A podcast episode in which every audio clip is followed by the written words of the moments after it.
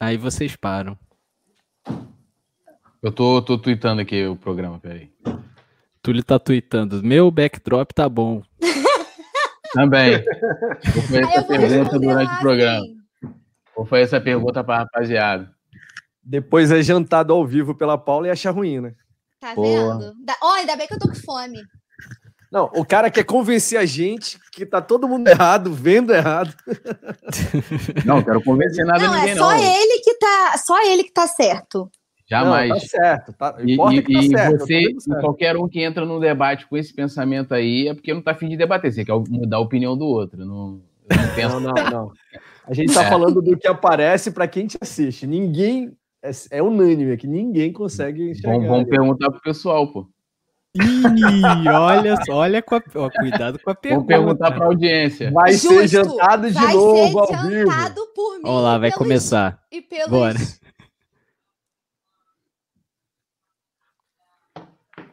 Fala galera, estamos ao vivo aqui para mais um resenha no Coluna do Fla. Já rolando aquela jantada nos bastidores. Hoje promete. Hoje a gente está com o quarteto aqui no- nessa mesa redonda mais demo- democrática da internet rubro-negra. Paula Matos, poeta Túlio e o nosso amigo Pedro Sampaio. O último resenha que eu participei, acho que o Pedro estava junto, inclusive aqui. Estamos juntos novamente. Boa noite, galera. Fala, Pedro. Boa noite, boa noite, né? O Fab Four aqui reunido. Eu tô no meu, tendo meu contrato que eu só faço participações com a apresentação do Simon, né? Então, por isso, né, essa coincidência. E com o Túlio pra gente polemizar, né? Ah, não, eu, eu participei de um outro, Pedro, foi mal depois disso, que foi o da jantada da Paula no Túlio. Então, eu vou ter que ver com o jurídico. Tem que ver com o jurídico. Paula, você se alimentou bem hoje? Ai, tô com fome. Aí, quando eu tô com fome, eu fico meio nervosa. Então, assim, se preparem, porque hoje eu não estou para brincadeirinhas, viu, Túlio? Eu tô, eu tô super tranquilo. O Flamengo venceu, isso já dá, já dá uma tranquilidade no coração. Tava, tava envolvido aqui no aulas da faculdade, então esse momento aqui para mim está sendo um momento para relaxar. Então qualquer debate para mim tá tudo certo, tá tudo dentro tudo bonito. Vamos que vamos Salve, falar de é. Mengão. É isso aí. O Yuri, o Yuri tá perguntando se você tá com frio, já que você vai falar agora, já responde para ele aí. Eu vou dizer pra vocês que tá 7 graus neste momento aqui. Não sei se cari... pra carioca isso é frio, mas tá frio aí caramba. pra mim é frio pra caramba. Pra mim, isso aí é. Eu É nem consigo imaginar 7 graus. Aqui hoje, por um milagre, tá- fez um sol, um calor. Tá aqui. A, a Paula que mora na Serra Carioca, né? Nova Mora nos. Alpes, né? Faz Nos muito Alpes. frio também, nos Alpes do Rio de Janeiro. Então, galera, ó, hoje muitas polêmicas prometem aqui no nosso Resenha ao Vivo e a gente quer a sua participação. Vamos falar sobre o VAR, sobre o jogo de ontem, né? Que foi muito discutido, imprensa reclamando do VAR porque anulou os gols corretamente ali do Santos. É, vamos falar sobre a comemoração do Gabigol, aquele amarelo que até então a gente está tentando entender o que aconteceu para o árbitro dar cartão amarelo para o cara. E também Guga no Flamengo, Isla, estreia, convenceu, não convenceu? Quais mudanças Domenech vai fazer para quarta-feira? A gente quer a sua participação, então, ó, corre lá no Twitter, ou abre aí do ladinho já, interaja com a hashtag Resenha ao Vivo, mande sua pergunta pelo Twitter. Todas as perguntas e comentários feitos pelo Twitter serão lidos na íntegra, é o nosso compromisso com você. Então marca lá o Coluna do Fla ou só coloca a hashtag Resenha ao Vivo e a gente vai ler aqui em tempo real. Depois da vinheta, a gente está de volta.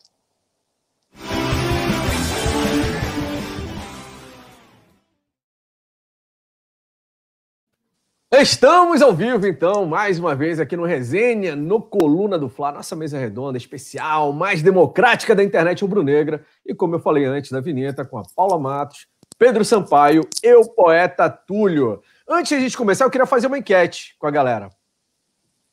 Já pode fazer, Paula, aquela? Eu acho, vamos, já vamos começar no esquema. Só, por favor, coloque o Túlio na tela maior. Eu queria pedir ajuda da galera que está no chat. Alguém que está aí acompanhando a gente está vendo algum símbolo no fundo de tela, Nitidamente. no fundo de tela? É, um símbolo nítido no fundo de tela do Poeta Túlio? Um CRF de Flamengo ou Urubu do Coluna do Fla? Coloca aí o Poeta Túlio na tela, que o Poeta Túlio está precisando de ajuda nessa noite aqui, né, Túlio? Ah, eu não, ainda tô, ainda tô acompanhando aqui pelo celular, eu consigo, consigo ver. Pelo celular aqui, tela maior. Você pode Vamos falar ver, que tá tão nítido com relação ao da Paula, mas que, que dá, pra, dá pra ver, dá pra ver. Então eu vou mandar um alô para a galera que já está chegando e participando, deixando seu like no programa. Enquanto isso, eu quero saber a votação. Vocês estão conseguindo ver algum símbolo atrás do Túlio? A gente está ansioso aqui para saber. Gabriel, Eiji, Cláudio Magalhães, Cassiano Todo mundo postando que não, Simon. Yuri, não. Maria Araújo, não. o, tem o, o, o Yuri, o, o Yuri é suspeito, né? Ele tá botando não ali de sacanagem e tá rindo. A Mari Não. falou que tá embaçado. Embaçado pode estar a resolução pra ela. Então, assim, não quer dizer que ela não tá vendo. Mas, ó, Vitor Rodrigues, não. D'Angelo Almeida falou que é a primeira vez no canal. Olha D'Angelo, já Tauan, se inscreva Tauan aí. Rocha. Tauan Ro- Tauan Rocha, sim. Então, eu acho que o problema, né? Não, Só o galerinha. Túlio não, só É. Dá pra maioria, ó, não Ó, dá, dá pra, ver, ver. Aqui, ó, o Jefferson Nascimento, dá pra ver, mas tá tipo uma marca d'água. Então, eu acho que né, é questão de cada um. Galera, Já então que- descobrimos mais um problema do Planeta daltonismo. Sim, Pra mim é que nem vermelho direito aparece. Parece um vinho. Ó, Nem vermelho direito. só piora. Não é Ó, o vivo, meu né, vermelho que Pedro? eu Ele é meio aqui, ó, misturado, meio O marsala. meu, o meu coisa vermelho assim. aqui tá da mesma cor do vermelho do Simon. Da bandeira Túlio, lá.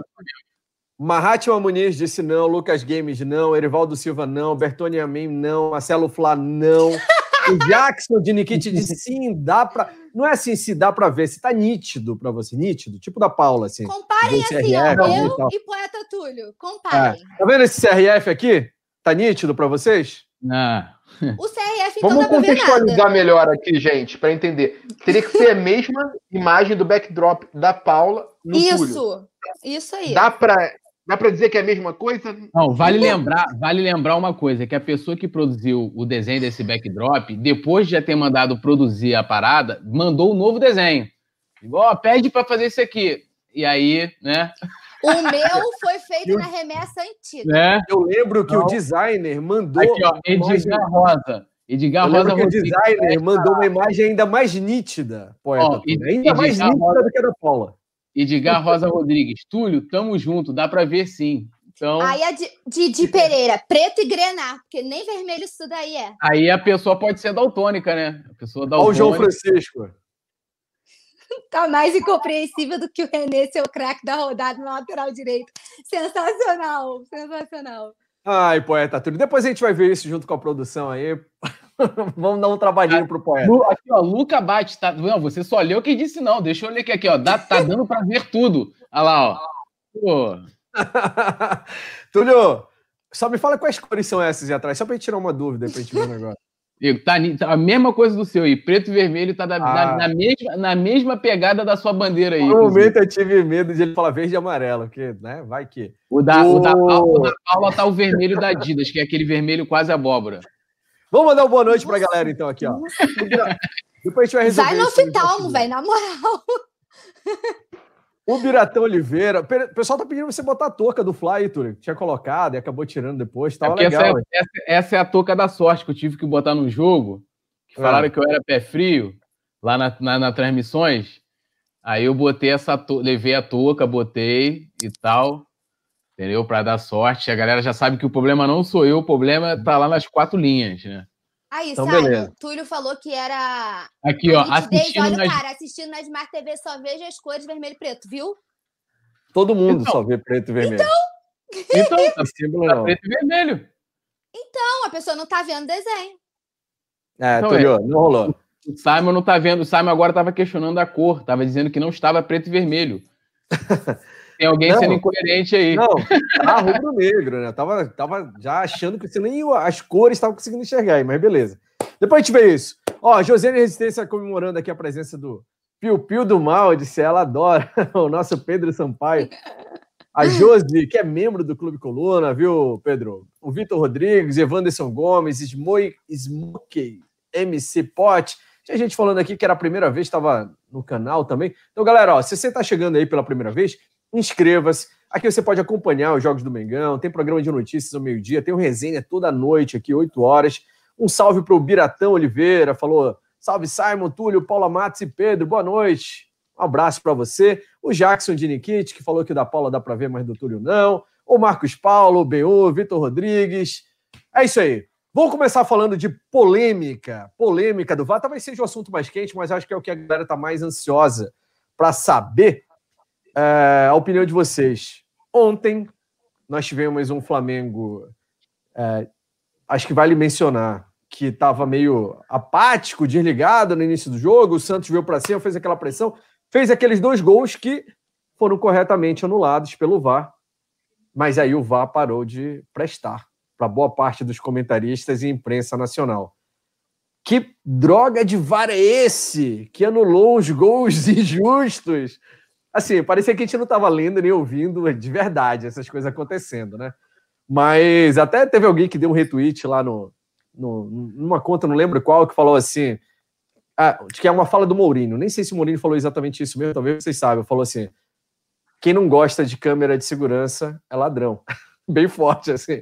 Então o VAR serve para isso. Se o VAR está sendo bem aplicado ou não, é isso que a gente vai discutir aqui, né? Com relação a, ao tempo, bem usado, que eu diria, né? Porque os caras realmente estão meio enrolados lá. Mas ontem, algum de vocês, teve dúvida na anulação daqueles dois gols contra o Flamengo lá? Sem clubismo, de verdade. Não, não, assim, eu fico muito à vontade para falar sobre isso, porque quem acompanha o canal há muito tempo sabe que eu me distancio totalmente do clubismo e tenho ojeriza, na verdade, ao clubismo. Eu acho que empobrece é, o futebol como um todo. Nesse caso específico, gente, é, o VAR né, ele vem para auxiliar a tomar a decisão correta. É claro, se você me perguntar se eu acho que deveria levar menos tempo, é óbvio é óbvio que eu acho que deveria levar menos tempo. Mas, se tiver que escolher entre tomar uma decisão correta ou uma decisão apressada, eu vou sempre optar pela decisão correta. Então, tendo isso em vista, o VAR acertou. E isso é o mais importante. O VAR evitou que dois gols irregulares fossem marcados. O VAR não beneficiou, não ajudou nada disso. O VAR simplesmente fez com que a regra fosse cumprida. Vocês concordam, Pedro? Perfeitamente. Eu acho incrível que as pessoas ficam falando Varmengo, é, Flamengo favorecido. Caraca, não, não, é possível que essas pessoas tenham um pingo de, de noção, assim. E aí, tipo assim, se for comparação com, com o Clube Paulista, então nem pensa, que aí não vão falar nunca mesmo. E bizarro, assim, eu acho que realmente demora muito. Se não me engano, foram quase oito Cê, minutos, né? O primeiro. Vocês viram o tempo de acréscimo que o árbitro deu? Foram nove minutos no primeiro tempo e sete no segundo. Foram 16 minutos. É tipo, uhum. é um uhum. terço de um tempo inteiro de bola Sim. rolando. Isso é Demora demais, também, né? é. Eu acho que demora uhum. muito, mas é inegável que, que foi bem anulado. Eu acho que essa dúvida, sinceramente, é uma coisa tão tão desnecessária, é tão nítido, foi tão bem comprovado que estava tudo certinho, mas na transmissão mesmo, um monte de gente falando que não achava certo a anulação do gol, só não acho certo, baseada em nada, fonte da minha cabeça, voz ah, da então. Cabeça. Então, é, a, a, minha opinião sobre isso aí, com relação a, a muitos comentaristas, né, que, que é, é, é, assim, eu vi vários debates assim surreais, assim, que eu nunca imaginei que viria, né, que veria. E primeiro, assim, no segundo gol, né, que é o do, do cruzamento do, do Marinho, que na verdade foi um cruzamento, ele não chutou direto para o gol, foi um cruzamento, e aí o jogador do Santos, é, né, ele vai ali, parece que a bola resvalou na mão dele, tanto que a dúvida naquele momento ali, pelo menos no ao vivo, na transmissão, era de que se a bola tinha resvalado na mão dele ou não. Sendo que o VAR estava lá olhando, na verdade, o impedimento, tanto que a TV mostrava, né, toda hora pegando o lance de frente, né, o jogador, se, se, tinha resvalado ou não. E eu até falei na transmissão, quando o Rafael perguntou, ei, Túlio, o que, que você acha? Eu falei, cara, eu acho que não resvalou na mão, mas ele estava vendo, na verdade, o impedimento. E depois mostra lá a linha, que, na minha opinião, é questionável aquela linha. Eu lembro que no jogo contra o Grêmio, que até alguém colocou aqui é, ano passado, e que o Flamengo teve, se eu não me engano, foram dois gols. O primeiro, sim, o Gabigol faz falta no zagueiro antes de finalizar, ok. O segundo, não ficou nítido, né, se foi impedimento ou não. É, é, e aí eu não vi a imprensa dizer que o VAR tinha que acabar, que não sei o que, ou que demorou muito, que demorou pouco. Tem um estudo mostrando que o Brasil é um dos países onde o VAR demora mais tempo é, para tomar uma decisão em média, né? E, por exemplo, na Inglaterra, geralmente a média é de menos de um minuto o VAR é, para tomar a decisão. E vai lembrar também que a decisão final é sempre do juiz, né? Ou seja, o VAR é, os, os, os, são auxiliares de vídeo, são árbitros de vídeo que estão auxiliando ao árbitro do campo. Então ele, o, o VAR pode chegar ali, É, e assim, o impedimento ele não é um lance interpretativo. Vale muito bem não lembrar é. isso. Ou está impedido ou não está impedido. Não é se foi falta ou não, é como que o, o juiz vai interpretar. Então, assim, é, eu acho, acho que as pessoas poderiam levantar o debate seguinte: ah, demora demais, o VAR é, né, tá sendo benéfico para o futebol. Não que, em termos de, de pô, se, o VAR ele, ele tá ali para ser justo, né, para que um gol milimetricamente não seja marcado ou uma expulsão que possa ter sido de forma errônea, o VAR já é benéfico para o futebol. Eu acho que o que se deveria se discutir é justamente a demora. Se o Brasil hoje é um dos países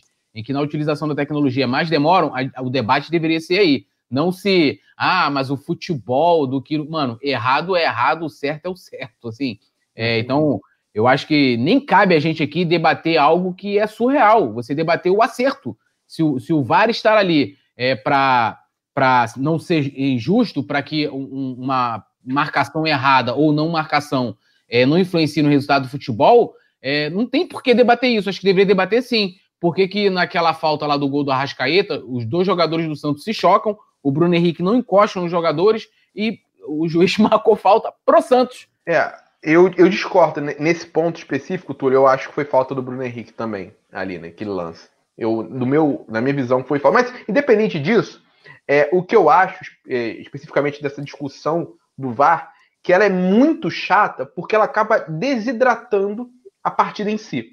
Por quê? Primeiro que ela está contaminada pelo clubismo, né? Então, qualquer discussão contaminada pelo clubismo, eu não tenho nem vontade de iniciar, para ser honesto, porque eu acho chato, não contribui nada para o desenvolvimento do futebol aqui no Brasil. Enfim, é... o VAR, gente, ele não foi chamado pelo árbitro, tá? Ele não foi chamado. O VAR, ele é utilizado para revisão de todos os gols. É protocolo. Foi gol? Vamos fazer revisão no VAR. Então, é, o lance de impedimento, como o Túlio bem apontou, é matéria exata. Está impedido ou não está impedido? Não cabe discussão. E o segundo gol, que Teve visivelmente... Ah, o impedimento foi por centímetros. Deveria ser variado. Gente, mas é centímetro é impedimento também. Esse, não existe isso. É, é roubo mesmo. Eu acho, cara, eu, eu acho vou... que só para fazer um, incluir então aqui, eu acho que a discussão agora é por que, que é só quando o Flamengo é, entre aspas, como eles gostam de dizer, favorecido, que gera esse bafafá inteiro. Porque quando é com outro time, as pessoas nem lembram que existe VAR. Aí toda vez isso... que acontece algum lance que foi justo, mas eles acham que favorece o Flamengo, aí começa. O Flamengo foi favorecido porque teve dois pênaltis no final e porque é no... Caraca, nem quer brigar com a regra, mas é só quando é o Flamengo que é favorecido. Se fosse o contrário, ninguém ia estar tá discutindo se o VAR fez certo, se foi um centímetro, se foi um milímetro. Ninguém ia estar tá discutindo isso. É, ano passado, é. o Vasco, o time do Vasco, foi prejudicado. Eu lembro que teve um gol que o Vasco fez, não lembro se foi de um jogo contra o Palmeiras, algum jogo. É, isso para sair do Flamengo, né? Eu quero, estou trazendo isso aqui para sair do Flamengo. O Vasco teve lá um jogador em que assim, o lance não foi muito claro. Ah, o tronco do jogador estava na frente, não sei o quê. É, aí teve um lance também contra o Palmeiras também. Isso foi sim um jogo contra o Palmeiras e o Flamengo já naquele momento já é, é, já brigava para saber em qual rodada seria o campeão, né? Dependendo aí do resultado ruim do Palmeiras. É, e eu não vi, né? Ninguém dessa imprensa que está hoje aí é, reclamando. Sabe quando que eu lembro que levantaram uma, uma discussão parecida? Quando o Flamengo, quando o jogo é, Atlético Paranaense e Flamengo foi o primeiro jo jogo da Copa do Brasil, o jogo lá, em que é, teve dois, dois gols anulados do, do, Atlético Paranaense e bem anulados, tá? Aí levantou esse, esse mesmo debate que a gente está agora, se vale, se não vale, porque um segundo. O Vasco foi a mesma coisa. O Vasco foi ali também milímetros, e aí ah, o tronco dele estava na frente e tal, não sei o quê. Se levantou o debate que eu, eu, até falei com um amigo que vascaíno, falei, cara, olha só, eu, eu não tenho ainda convicção de que se ele estava ou não impedido. Não aquela linha não conseguiu me convencer, assim como não conseguiu me convencer lá no lance do Gabigol contra o Grêmio. Agora, eu acho que não cabe a gente aqui debater é, se um centímetro é impedido ou não. Se está impedido, está impedido, amigo. Um milímetro, um centímetro, tá ponto. O que a gente pode debater é o seguinte: aquela linha que é mostrada, até a produção estava colocando ali, ela é suficiente, porque assim, se o cara tá um milímetro na frente, aí você, dependendo da espessura que você colocar essa linha que a linha azul é o posicionamento correto, se eu não me engano, né? E a linha vermelha Sim. é o posicionamento ilegal. Se você colocar uma espessura maior do que o, o, o né, o, ali o, o, milímetro que o jogador tiver à frente, do Gabigol foi porque a ponta da chuteira dele, ou seja, eram milímetros definitivamente, e quando você colocava, demarcava a linha, você não conseguia ver que ele estava na frente. Então, de repente, você pode se questionar a aplicação direta da tecnologia é, na hora de, do juiz tomar a decisão. E como o Pedro colocou muito bem, lance de gol, lance de cartão vermelho, é, quando ocorre, eles já vão ali automaticamente, sendo que assim, eles podem chegar para o juiz e falar assim: olha, a gente tem dúvidas aqui na aplicação, na marcação desse gol. E o juiz pedir para esperar. Agora, o que me, me causa estranheza é que a gente às vezes tem lances bem menos polêmicos e que o juiz, logo em que ele é acionado pelo, pelo VAR, ele já vai olhar. E o juiz ontem. Ah, Aí os jogadores pressionando, porque rola isso, né, ali para marcação, não sei o quê, papapá. O juiz, um tempo, porque ele não foi logo lá olhar? Ele vai logo lá e olha. Pô, tá, ó, na minha avaliação aqui tava, porque a decisão final, o problema não é o VAR, continua sendo quem opera. É como aqui no Brasil, a gente outro dia tava falando sobre isso. Os árbitros não são profissionais, eles, eles, são, eles têm geralmente uma segunda profissão. Então, o problema tá, tá na arbitragem em si ou nos profissionais, ditos profissionais, entre aspas, que estão é, é, trabalhando com, com, com isso. Então, eu acho que o debate deveria ser aí. Eu acho que no é. Brasil é que a aplicação do VAR não é feita da forma correta. É, assim, Cara, o, em relação ao VAR. Aqui, né? Eu uso do computador um... ali. Sim, eu sou, eu sou, um grande. Pode falar, Simon. Eu tô travando ou é o Pedro que tá travando? Para mim tá... é o Pedro que tá travando. Eu travei, gente? Travou. Tá travado. Ficou numa Mas pose falar... meio Galã nos 50 de cinema, fala aí. Bom, então, é, assim, eu sou um grande fã do VAR, tá? Eu sou, eu sou, acho muito bom que tenha tecnologia para você decisões mais acertadas, corrigir erros que mudariam o rumo da partida. Agora, isso não significa que a gente não tenha que discutir o protocolo, a melhor forma de usar o VAR. Não é simplesmente dizer é, quando, a, quando o VAR corrige um erro que seria contra um clube que eu não gosto, a gente simplesmente fala o VAR não serve. E quando é para o meu clube que o VAR atua, o VAR serve. Tem que distanciar essa, essa discussão do VAR do clubismo. Agora, que tem que melhorar claro, os protocolos é claro. evidente. Por exemplo, você fica muito tempo, muito, agora falando do entretenimento mesmo, do jogo, né, do esporte, da, da do, do, telespectador que fica vendo a TV. Você fica muito, muito tempo vendo a cara do juiz. Né? Muito, não era muito mais interessante para quem está claro, vendo, por claro. exemplo, ver como está sendo a montagem do VAR, para como o VAR está montando para tomar decisão, puxando a linha para cá, puxando aquilo, puxando outra linha para lá, o debate, porque para a gente que está vendo em casa, né, que na verdade o torcedor é a razão do futebol, é a razão do esporte, para a gente que está vendo em casa é chato, a gente fica 5, 6 minutos olhando para o árbitro. É muito, é muito chato. muito tempo. Foi quase uns oito minutos, sete minutos e pouco ontem, insuportável. É. é? Produção, é. Tira o Pedro e coloca de novo aí pra gente. Tá travando demais, Pedro. A gente tá, tá picotado a sua voz, inclusive. Enquanto isso, eu vou ler os superchats e mandar um alô pra galera que já tá participando. A gente falou aqui no início que todos os comentários feitos pelo Twitter de agora em diante serão lidos ao vivo aqui no Resenha. Então, hashtag Resenha ao vivo. Você participa lá, tem superchat que já passou aqui também, a gente vai comentar já na sequência. Deixa eu ler do Twitter aqui para começar. Uh, Túlio, Mari Araújo mandou no Twitter. Backdrop da Paula tá bem nítido. O seu tá ruim, poeta.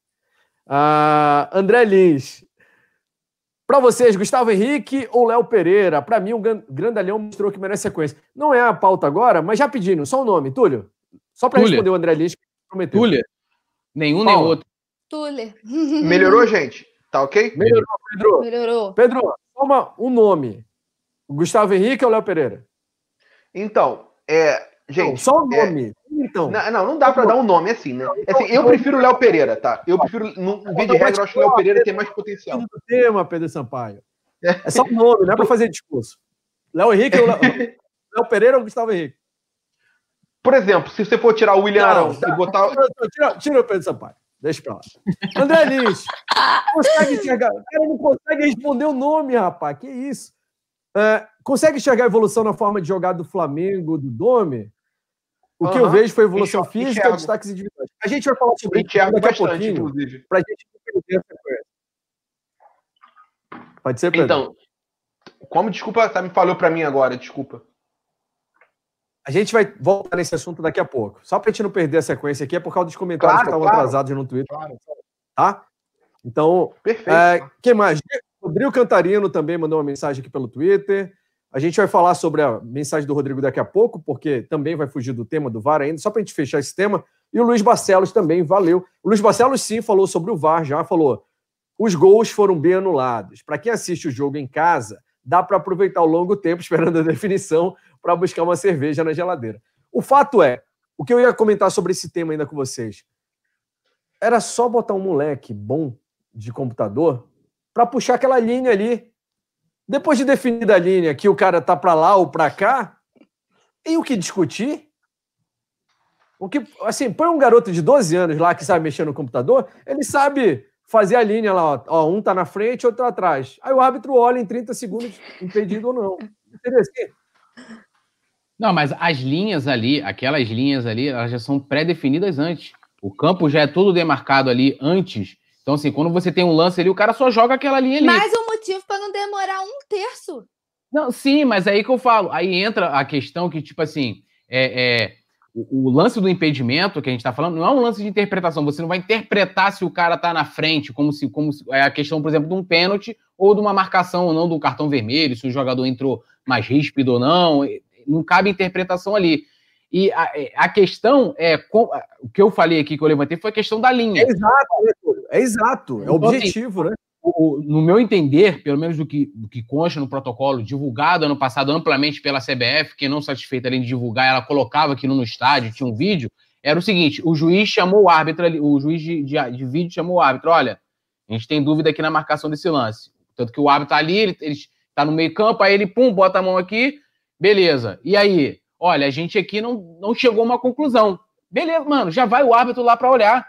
Você já, só aí, por mais que demore, né, você já facilita né, a a questão do tempo. O cara já vai lá, vai olhar, vai olhar ali no lance, o cara vai puxar a linha e vai falar assim: ó, tá vendo a linha? A linha aqui tá mostrando que tá na frente. Ou não, ou, não, ou que não tá, o árbitro vai chegar para marcar. A, a- Eu falei a- um- O É, Vicente garoto- lá. 12 anos ali, viu o que o Vicente Flá falou? 12 anos é trabalho infantil, não pode. Verdade, põe um de 18 anos, então, que mata isso em 30 segundos, resolve, né? Não fica aquela enrolação. O VAR errou ontem para algum de vocês? Não. Não, claro que não. Não. Não, tu acertou totalmente. Mas foi E até, até a demora, eu acho que para acertar vale a pena. Pior é quando demora e erra, né? Agora demorou e acertou. Claro. Então, assim, Mas não Essa dá para discussão, demorar no final das contas, Não, mas não dá para demorar É. sete minutos e tal. É Não, não dá, surreal, não. né? não dá. É Não dá. bizarro. É bizarro. Não Foi dá, ridículo. mas assim, Agora- é melhor que demore e acerte do que ser rápido e errar. Esse é o meu ponto. Mas não dá, concordo. Agora vamos ser. a- gente sabe que aqui a gente tem uma galera bem imparcial, né? Apesar de ser todo mundo rubro-negro, a gente tenta ver o outro lado da moeda. Porém, depois do que aconteceu ontem, o show de horrores que a gente viu em parte da imprensa esportiva, de comentaristas, dando piti, tem gente quase fazendo campanha para acabar o VAR. Não, não pode, tem que acabar. Porque anulou não corretamente. Que é mudar o regulamento de que é, A pessoa briga impedimento, com a regra, né? É bizarro. impedimento de centímetros tinha que acabar, entendeu?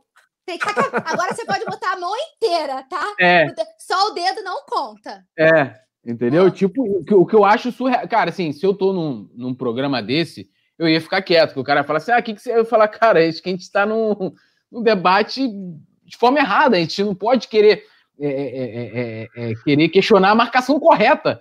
Se o VAR tivesse errado, se fosse uma marcação errada, eu iria falar aqui: olha, foi errado. Assim como teve jogos no passado do Flamengo, que aí, lógico, depois, depois do calor da emoção da partida, em que vou dar um exemplo: o gol do Márcio Araújo na final contra o Vasco em 2014 do Carioca. Ele estava impedido, entendeu? Uhum. Estava impedido. E aí? Foi um erro pro Flamengo? É porque os árbitros são ruins. O cara que erra pro Flamengo, ele erra, ele erra pro, pro Vasco, ele erra pro Botafogo. Uhum. É porque é ruim, né? Porque é pro Flamengo. Eu, eu, o que eu, a gente pode questionar é o seguinte: as diversas marcações que o Palmeiras teve ano passado, O jogo que a chuva fez pênalti no jogador do Palmeiras. Gente, aquela É. poça, né? Que o cara chuta a poça, o cara cai, Porra. cara, bizarro. Não, Esse não. lance contra o Vasco que eu falei, se pegar aí, a gente tem um monte de marcações pro Palmeiras. Qual a utilização do VAR? Não são marcações do juiz humanas, o olho humano, que o cara tá sujeito a errar. Que a gente pode levantar se o VAR estava sendo utilizado, porque é muito mais fácil você utilizar a tecnologia a seu favor. Você pode usar até estatística, amigo. Tem livros aí que te ensinam a você usar as estatísticas a seu favor, por mais absurdas que seja. A gente vê isso hoje nas questões aí do Covid. Uhum. Um um lado, outro puxa pro outro e tal. É, eu prefiro ficar no meio e, e ser mais prudente ali com a minha vida, né? Então, assim, é mais fácil do que você pegar ali um, um árbitro e falar assim, ó, tu vai errar aqui, ó, a não sei que for erros abissais, né? Que tem coisas que ficam muito nítidas. que Você fala, Claro. porra, tem alguma coisa, mas eu não acho que seja nada coorden- coorden- coordenado para o Flamengo, como querem colocar, ah, porque não sei o que. Ano passado, como a gente foi prejudicado, a gente também foi beneficiado em, em- diversas Agora, partidas. é claro que quem repercute isso quer ganhar, às vezes, audiência e usa o nome. Também. Flamengo na frase, aí os caras ah, começam Também. a. Eu, não- eu, sinceramente, eu não vou lá no, no tweet do cara, por mais, absurdo, por mais absurda que seja a opinião do cara. Eu não vou. Eu já usei exemplos aqui do Edmundo falar, respeito a opinião do Edmundo, falar que o, o Rodinei e o Pará estavam no mesmo nível que o Rafinha. Eu não vou lá no Twitter do Edmundo xingar ele jamais. Eu posso chegar aqui, fazer um vídeo como já fiz no meu canal, já, já debateu aqui opiniões absurdas, e de boa, não vou xingar o cara, não vou ofender, mas eu não perco meu tempo com esse tipo de, de debate. Ah, que centímetro, o cara fala que tinha que acabar os centímetros, o cara quer mudar a regra. O cara não quer acabar com o cara quer mudar a regra do futebol para beneficiar um time num jogo.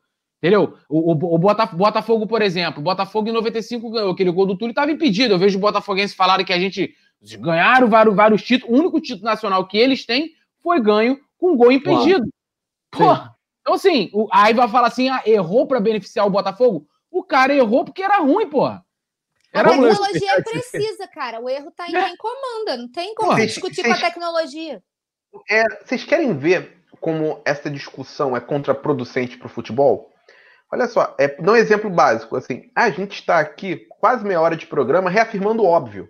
Né? Em vez de estar discutindo o jogo, é, o desenvolvimento do futebol no Brasil, a evolução tática dos times, o campeonato brasileiro, a gente está meia hora aqui falando o que deveria ser senso comum. Tá? Senso comum.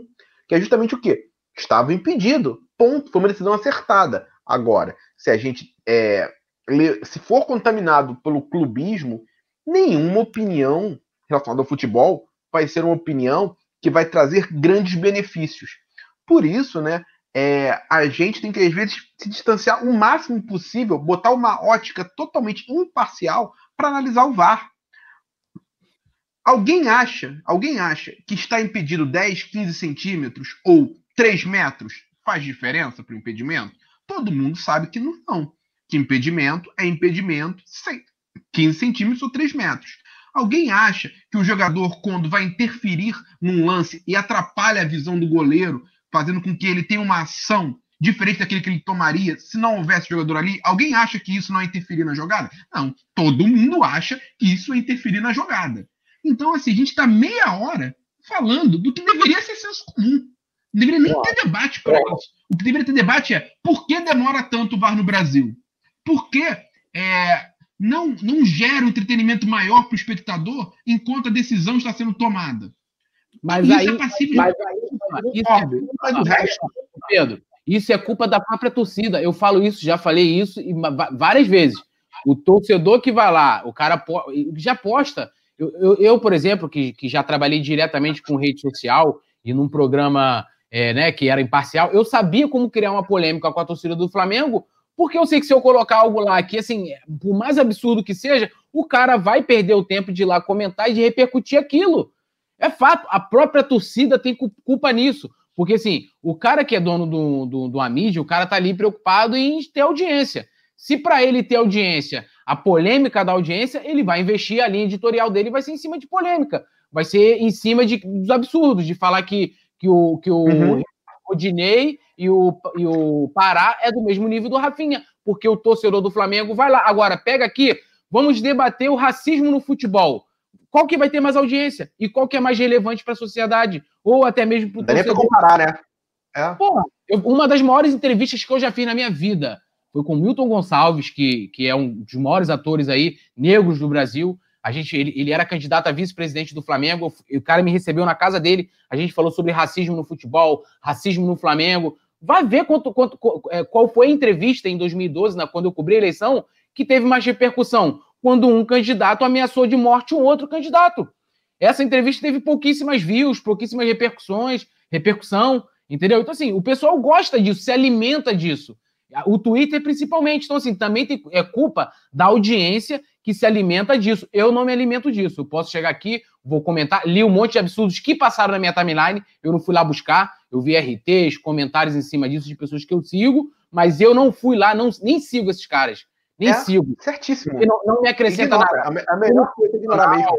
Como estudante de jornalismo, não acrescenta nada para a discussão.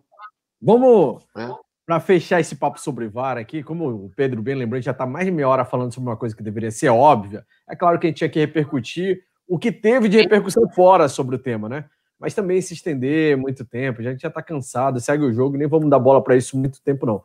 O Smoke MC Pot mandou mensagem, Alto PVH, Marcos Paulo Carvalhais, Vicente Flá, Leiciana Marques, um salve para você. Jorge William falou: canal muito show, parabéns, lá de Manaus, no Amazonas.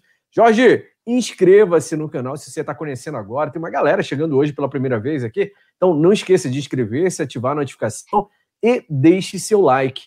Toda vez que você clica nesse botãozinho com o dedão para cima, você ajuda o vídeo a aparecer para uma nova pessoa, para um outro torcedor rubro-negro, e assim você ajuda a gente aqui no canal Coluna do Fly. A gente precisa dessa ajuda, né?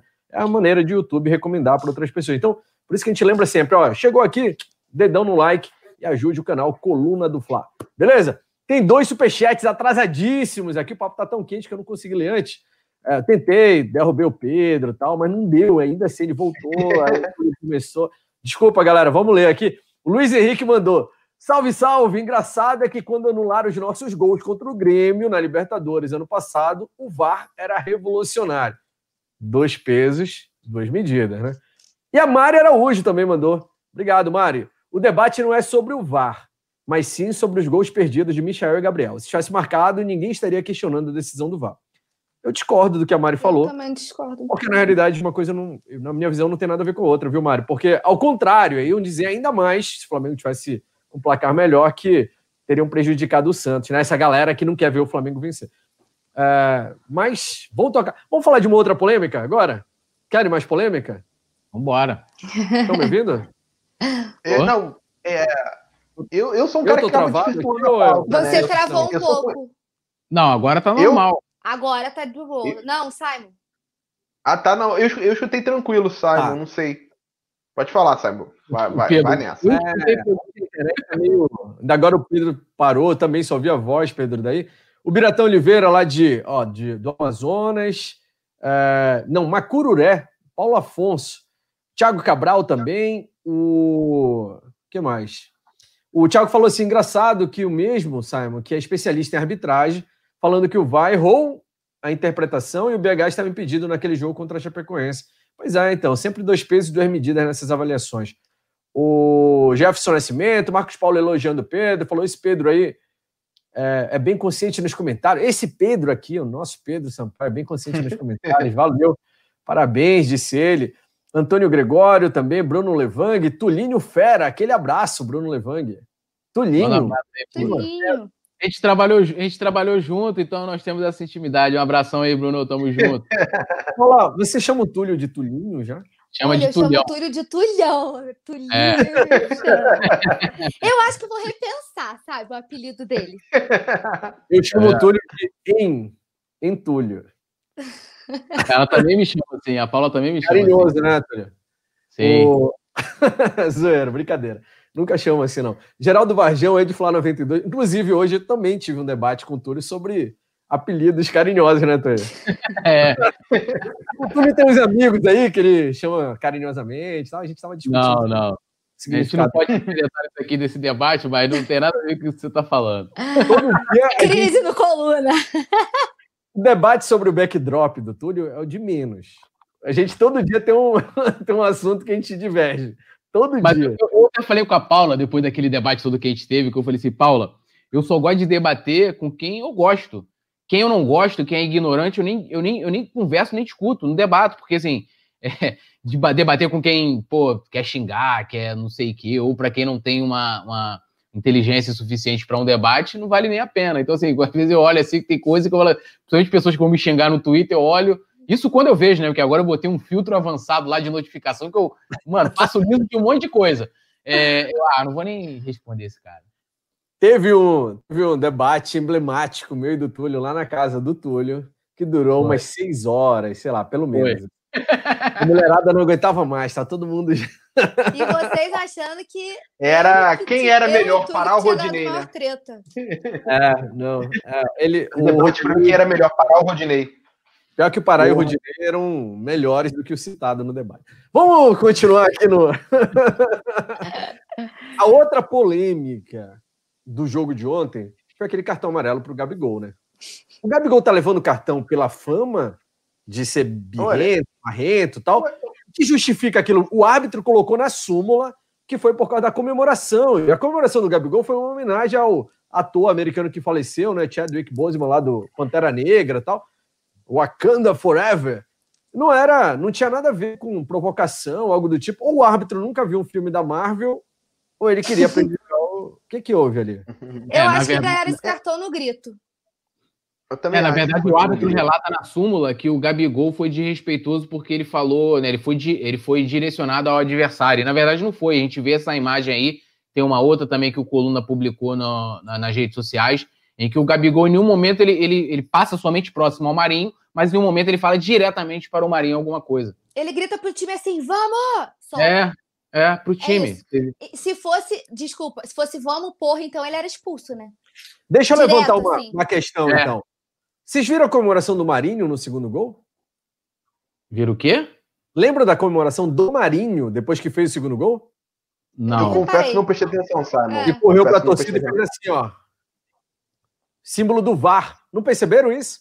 Não. Por quê? Não, Porque não o percebi. primeiro já tinha sido anulado, ele ah, criticou verdade, o VAR. Verdade, agora que você está falando, eu lembrei. Verdade, não. verdade. Ele foi advertido? Não, não, não prestei atenção. Não. Não, eu acho que, gente, eu, uma das coisas mais absurdas do jogo de ontem foi esse cartão. Sério.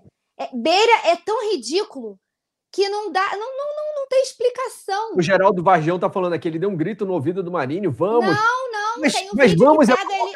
agora. Cara, eu não sei se a produção pode tem um pegar. Vídeo que pega o Marinho assim, ele passa isso. pelo Marinho reto, ele não olha pro Marinho e grita assim, vamos! É isso. isso. Tem uma outra imagem, uma outra imagem que pega na lateral, que, ou seja, aí pega eles de frente, mas de late, lá lateral, assim, que é a imagem da Flá TV, que o Coluna tem, na, tem nas redes sociais do Coluna, e que, cara, fica mais nítido ainda, já nessa imagem dá pra ver de que ele está ali falando direcionado para pro, pro, né, os seus companheiros, é, mas na outra, você vê que claramente que foi nos bastidores, divulgado nos bastidores da Flá TV, que o Gabigol não, é, é, não fala diretamente com o Marinho. Eu acho que é isso um pouco disso que o Simon falou. O Neymar também tinha essa fama, acho que tem ainda, de ser o jogador caicai, etc, etc. Então, assim, toda falta no Neymar, geralmente o juiz vai ter uma dúvida de marcar. É, é, e, e, o Gabigol também já criou isso, de ser um jogador reclamão, de não sei o quê é, né, um jogador que reclama muito. É como aconteceu com o Guerreiro, né? Guerreiro tem mais cartões amarelos que gols no Flamengo, né? Então, você pega ele já era um cara marcado. Então, quando o Gabigol, o Guerreiro reclamava, já era o cartão muitas vezes injusto, né? Às vezes ele estava fazendo até uma reclamação de algo correto. E, então, acho que o Gabigol também né, trouxe esse estigma para ele, que é prejudicial, porque você vê claramente que, que ele não fala pro, pro, pro Marinho, né? E se você olhar, olha o juiz, cara. O juiz já, já tá marcando ali, ele nem. Ele não tá nem ligando ali quando o Gabigol vai aparecer o lance. O juiz tá cagando para isso. Entendeu? Olha ali, ó. O Gabigol tá vindo. Depois a, a câmera abre ali pro juiz. Olha só. Gabigol vem aqui, pá, vai lá na galera, pá, valeu, papapá, vai abraçar o Dome, fala isso aí. Não, aí vai dar pra ver direitinho, ele passa reto pelo Aí marinho, ele vem aqui, olha, olha só. Ó, ó, Aí ele vai. Olha, olha pro Marinho, dá pra ver nítido. Precisa nem de zoom. É, é. Pô, e, o, o, e, o, Marinho nem esbota na reação, né? Não, o Marinho também não esbota na reação no vídeo. ganhou esse cartão no grito. Eu, eu, uma coisa, será que os jogadores não conversam em campo nunca? Ninguém fala nada no ouvido do outro para provocar? Aí, fala não, e também bota o dedo lá no, na, na região É, Os pô. o jogo inteiro fazendo é. isso. Não, Aí esse merece amarelo. Um xingando o outro, um fazendo. É, é ridículo. É, uma, é um despreparo não. absurdo da arbitragem de uhum. dar um cartão desse e ainda justificar como desrespeito. Pô, É, e falou sério. da comemora... Ele tanto não tinha argumento que ele disse que foi por causa da comemoração desrespeitosa. não existiu. Comemoração desrespeitosa. Pô, agora se faz gol, não pode comemorar. Acaba o futebol, então. Porque se o ápice da É, felicidade é o gol, o cara não pode comemorar, então não tem nem por que ter. O Ed Flá É, 92 outro- tá falando que foi o Cuca que chorou e o juiz acabou caindo. Então, ganhou no grito. Bizarro. O ca- cartão totalmente injusto, né? Totalmente injusto. Ainda Se mais fosse no assim, o contexto Cuca de um deveria jogo. ter sido expulso. Não, É, ainda mais no contexto de um jogo que você vê todo mundo pilhado, né? Você vê lances de pessoas, dos jogadores muito mais pilhados em outros lances que não levaram amarelo. A do Marinho, do segundo gol, eu tinha certeza que ele ia levar o amarelo ali naquele lance. Eu fiquei reparando, assim, porque ele já tava indignado lá do primeiro, reclamaram pra caramba, tal, que foi anulado. Aí o segundo foi logo na sequência, né? Lembram? É, deu Então, nem tempo, né? Fazer a pergunta. O gatito quebrou lá, Isso que chutou eu o ia VAR. falar, ele chutou o VAR. O que, que você acha que ele vai pegar de punição aí? Vai pegar nada. É. Se fosse o Gabigol fazendo isso, primeiro, ia ser um estardalhaço gigantesco na imprensa, de Sim. respeito, falta de ética, que não sei o que, que papapá. Primeiro eu já vi o Pro- debate. Olha, eu vou falar pra vocês Não, que teve vi gente que gente defendeu, tá? elogiando o gatito. Elogiando, é. Gatito Não, mito, isso é fez o que todo mundo queria fazer. É, teve gente elogiando. Real. Eu só vi Beleza, o cara pra fazer, ter vontade de fazer, beleza, eu tenho vontade de fazer tanta coisa e não posso fazer. Então quer dizer que se eu tiver vontade de matar um cara que, por mais é, criminoso que ele seja, eu vou estar correto? Não vou estar. Eu tenho leis em que eu posso pegar ali, questionar, ir para a justiça, do que eu pegar e fazer algo que eu tenho vontade. Eu também tenho vontade quando vá, marca alguma coisa errada, injusta para o Flamengo, que eu acho, dentro do meu entendimento, que eu vontade de ir lá quebrar o VAR. Eu vou lá, vou descer e vou quebrar o VAR. Aí justifica. Eu acho que, assim, o pior... Eu, sabe o que é pior para mim? Assim, é, é, beleza, a gente é torcedor, às vezes a gente tá ali num momento é, é, quente, você às vezes você dá uma opinião que pode estar errada, mas quando você olha friamente um lance depois do jogo e você olhar que aquilo que o Gatito fez, depois já do lance ter passado, na hora do jogo, e o cara concordar, achar legal que aquilo ali, então no dia que o jogador do Flamengo fizer também, ou de, um- de um adversário, ele também tem que achar legal. Aí, coerência, eu acho isso aí. Por mais absurdo que seja. O que a gente sabe que não vai ser. Se fosse o Gabigol, ia estar todo mundo Nossa, condenando. era uma semana falando disso. É. Com certeza. O... Ó, Leandro Silva, Flávio Henrique, a galera participando. Pessoal, dedo no like, não esqueçam disso. Clever Goulart, Thiago Cabral, Agostinho Vidales. É, tem um torcedor aqui do Chora Fogo que apareceu, que eu queria, inclusive, dizer que a frase que resume esse lance ontem e o final da partida é: eu li isso no Twitter de alguém aí. Cuca saiu do Botafogo, mas o Botafogo não saiu do Cuca. Não saiu. Continua Com cabelo de boneca.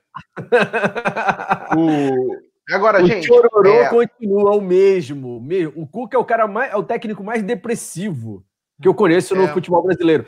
Se eu fosse comandado pelo Cuca, sério, eu, eu, eu tenderia a entrar em depressão, porque ele parece que joga uma carga pesada em cima do time, né? Chora, Uhum. reclama de tudo, tudo é ruim. Sabe, Não, não é é, supersticioso o, o papel do, extremo. do líder. Não, ele reclamou tanto ontem que se fosse pra ser justo, ele deveria ter sido expulso. Porque depois de, de ganhar o amarelo, ainda ficou ó, o jogo inteiro lá, quase Uhum. entrou em campo fazendo estardalhaço. Totalmente necessário. Ó, Vocês chororô sabem que eu- eterno. Vocês sabem que eu sou conhecido, né, por subverter a pauta, né? Um pouco assim, né? De vez em quando tem assuntos, né, que não necessariamente estão na pauta. É, esse vai ser um desses momentos, assim, uma intervenção minha que vai, Né? que, que vai incomodar né, a produção e toda a equipe por trás. Bom, agora vamos falar em relação ao Gabigol, galera. É, o Gabigol fez uma excelente partida ontem. tá? O Gabigol, ele mostrou estar extremamente ligado no jogo. Até a maneira como ele tá, comemorou o gol. Pedro. Quê? Excelente. Eu acho que fez uma excelente partida. Perdeu os gols, tá? Perdeu os gols. Mas ele foi o melhor jogador de linha do Flamengo ontem. Ele, ele se movimentou é, abrindo espaços, tocou de primeira, abriu espaço. Até a jogada do gol do Flamengo foi ele que iniciou a jogada. Só não foi. Excelente é um pouco forte mesmo. Só não foi excelente a partida porque ele perdeu os gols. Aliás, falando da partida como um todo do Flamengo, eu vi coisas muito positivas no jogo ontem, galera. Então, assim. Pedro, inclusive- aproveitando, aproveitando a sua declaração, o André Lins perguntou aqui pelo Twitter, usando a hashtag Resenha ao Vivo. Lembrando que a gente prometeu para todo mundo que usar o Twitter, postar lá a sua pergunta com hashtag Resenha ao Vivo, a gente vai ler ao vivo. Já que o Pedro estava tocando nesse assunto, vou passar a pergunta para ele. Você conseguiu enxergar a evolução na forma de jogar no Flamengo Uhum. do Domenech?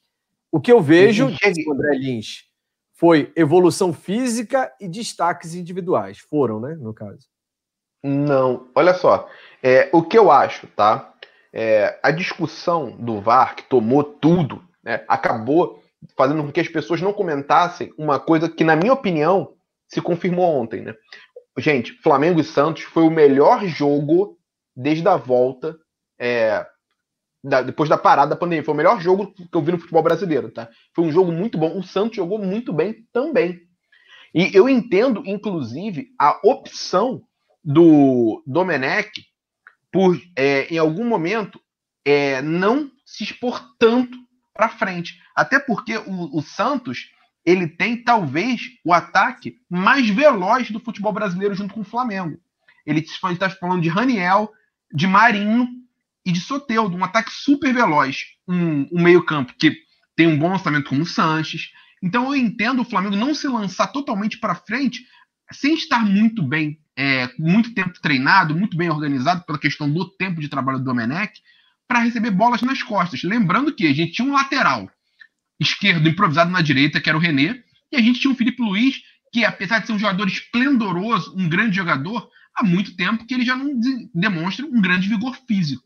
Então eu entendo a opção do Domenech por, como diriam né, no jargão atual, ser um time mais reativo. Mas não quer dizer, gente, que o time reativo que ele, é, que ele atuou ontem, né, como, como ele posicionou, vai ser o padrão, tá? O que eu tô vendo, o que eu tô gostando, é que ele parece demonstrar, primeiro, entendimento da situação no futebol brasileiro, que é o quê? Você tem que ganhar, você tem que ganhar o jogo. Não adianta você pensar daqui 6, 7 rodadas se você não conseguir os três pontos. Você não vai chegar na seis, na, daqui 6, 7 rodadas. Então, é, é preciso jogar para ganhar, independente de você estar tá pensando na evolução do time. Segundo, ele está demonstrando que vai armar o time em diferentes situações para diferentes jogos. Então, eu gosto disso, dessa variação. É, a maneira como ele organizou o time ontem, se não foi da maneira mais vistosa, mas foi uma maneira eficiente. Ah, mas Pedro, o, o Santos teve mais posse de bola. Não é campeonato de posse de bola.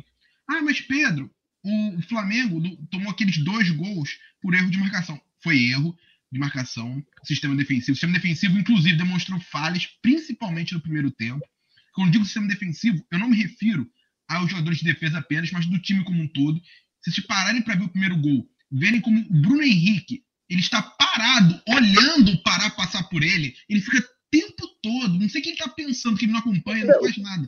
Vira um espectador ali, pagando ingresso para ver né, o lance ali, né? Nem, sem pagar ingresso para ver o jogo ali. Então, assim, me incomoda muito quando o cara, né, ele não está conectado com a partida. Foi o que aconteceu ali no lance do primeiro gol. O sistema defensivo do Flamengo como um todo. Você gostou das alterações iniciais, Pedro? Não, assim, é, eu, vamos, eu vou chegar, juro que eu vou chegar lá. É, então, é, o Santos teve mais mas finalização. Tá, vou chegar rápido, vou chegar rápido. Chega lá, mas chega, dá uma acelerada o Santos teve mais finalização, mas se eu vou pegar, por exemplo, no soft score, eu, eu, eu peguei os dados, e lá ficava claro o seguinte: sabe quantas é, grandes chances o Santos teve para fazer gol na partida? No soft score? Zero. O Flamengo teve seis. As chances que foram gol, né, que foram os gols anulados, não contam, obviamente, por motivos óbvios, tá? E, então, assim, eu acho que nesse sentido o Flamengo demonstrou segurança. Após a entrada. Mas como é que teve zero chances de gol? Teve um lance lá que o, pô, o Diego Alves fez uma defesa. Grandes chances, grandes chances. São grandes chances, grandes chances. Não, vamos lá. É, grande chance é aquela. Eu não sei qual o critério que eles usam. Ai, meu Deus, tá, eu, eu, não, eu não sei exatamente qual o critério usado, mas grande não, chance, não, por exemplo, é o que Michel faz ser goleiro. É o que o Gabigol chega. Pô, mas o Diego Alves pegou um bolaço. Foi, pô. Isso que eu tô falando, só, eu tô questionando, na verdade, eu só. Não, não, não, teve, teve chute para fora também, perto também. Mas eles não consideraram grande chance. Sim, eu, eu entendo que eu, lance. Eu, eu acho o máximo essas análises, né? Porque a partir de que momento é considerado grande chance, a partir de é, que sim, sim, não é. Claro, claro. Quem determina claro. isso? A FIFA? Eu concordo, eu concordo com vocês. É, é Só que caramba, as mais claras foram do Flamengo ontem. Independente de a gente considerar aquele chute que o Diego Alves defendeu de maneira espetaculosa, é, aquele próprio chute que se machucou, aquela cabeçada, que não foi uma chance tão clara assim, pareceu mais clara, né, vendo no primeiro momento do que. Agora, o Flamengo teve dois gols sem goleiro para fazer. Teve outros gols do Gabigol que ele chutou em cima. Então, no cômputo geral, o Flamengo demonstrou ser um time bem perigoso reagindo, bem perigoso mesmo. A cada lance que o Flamengo demonstrava o contra-ataque, ele criava chance para gol, coisa que eu não estava vendo anteriormente, tá? O Flamengo conseguiu abrir. Em relação à pergunta do Simon, em relação às alterações, é, eu acho que ele, ele, no primeiro momento, me causou estranheza, tá? Eu não gostei, mas se mostrou efetivo. A partir daquele momento, o Flamengo é, teve uma segurança da vitória muito grande. Em nenhum momento eu achei que sairia o gol do Santos a partir daquele momento. Muito pelo contrário. O Flamengo controlou a partida. E Mas alterações. É, quando eu falei alterações, na realidade, eu estava pensando, eu me expressei mal.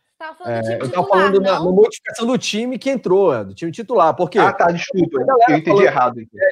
Por exemplo, sobre o Michael. Muita gente criticando o Michael, Michael peladeiro, não sei o quê. O Flávio Henrique falou: ele não pode sair jogando. O Michel foi um dos que perdeu o gol na cara ontem, antes do Santos fazer mesmo, né? O Michel teve chance de abrir uhum. o placar. E, e aí o Santos teve as suas chances. Diego Alves defendeu algumas bolas que. Vocês acham que eram defensáveis? Diego Alves fez. Difícil, Eu acho que no segundo gol ele falhou é. feio. Eu achei, feio, achei falha também. pegar de boa. Ele, ele pulou todo atrasado, com a é. mão mole, dava para pegar de boa. Se você vê depois, no entanto, se ele pula um cadinho antes, ele pegava. Ele foi certinho, mas ele pulou atrasado, estava com a mão para mim, ele falhou bonito no segundo gol. Agora, sobre essa melhora, essa melhora da, da equipe, assim, eu não consegui ver grande melhora. Eu acho que o que, que melhorou? Eu acho que na frente, ontem, é a questão de opções, os jogadores estavam conseguindo acertar aquelas tabelas, né? Várias jogadas eram feitas em triangulações ali, muitas vezes com Arrascaeta, Felipe Luiz, é, é, colocando em diagonal. Isso ontem o, o time conseguiu acertar, tanto que criou oportunidade, né? Agora, lá atrás estava triste, né? Triste, assim, uhum. é, o Santos, cara, o Santos, sinceramente, se o Santos abre uns 3 a 0 ali, não seria injusto, né?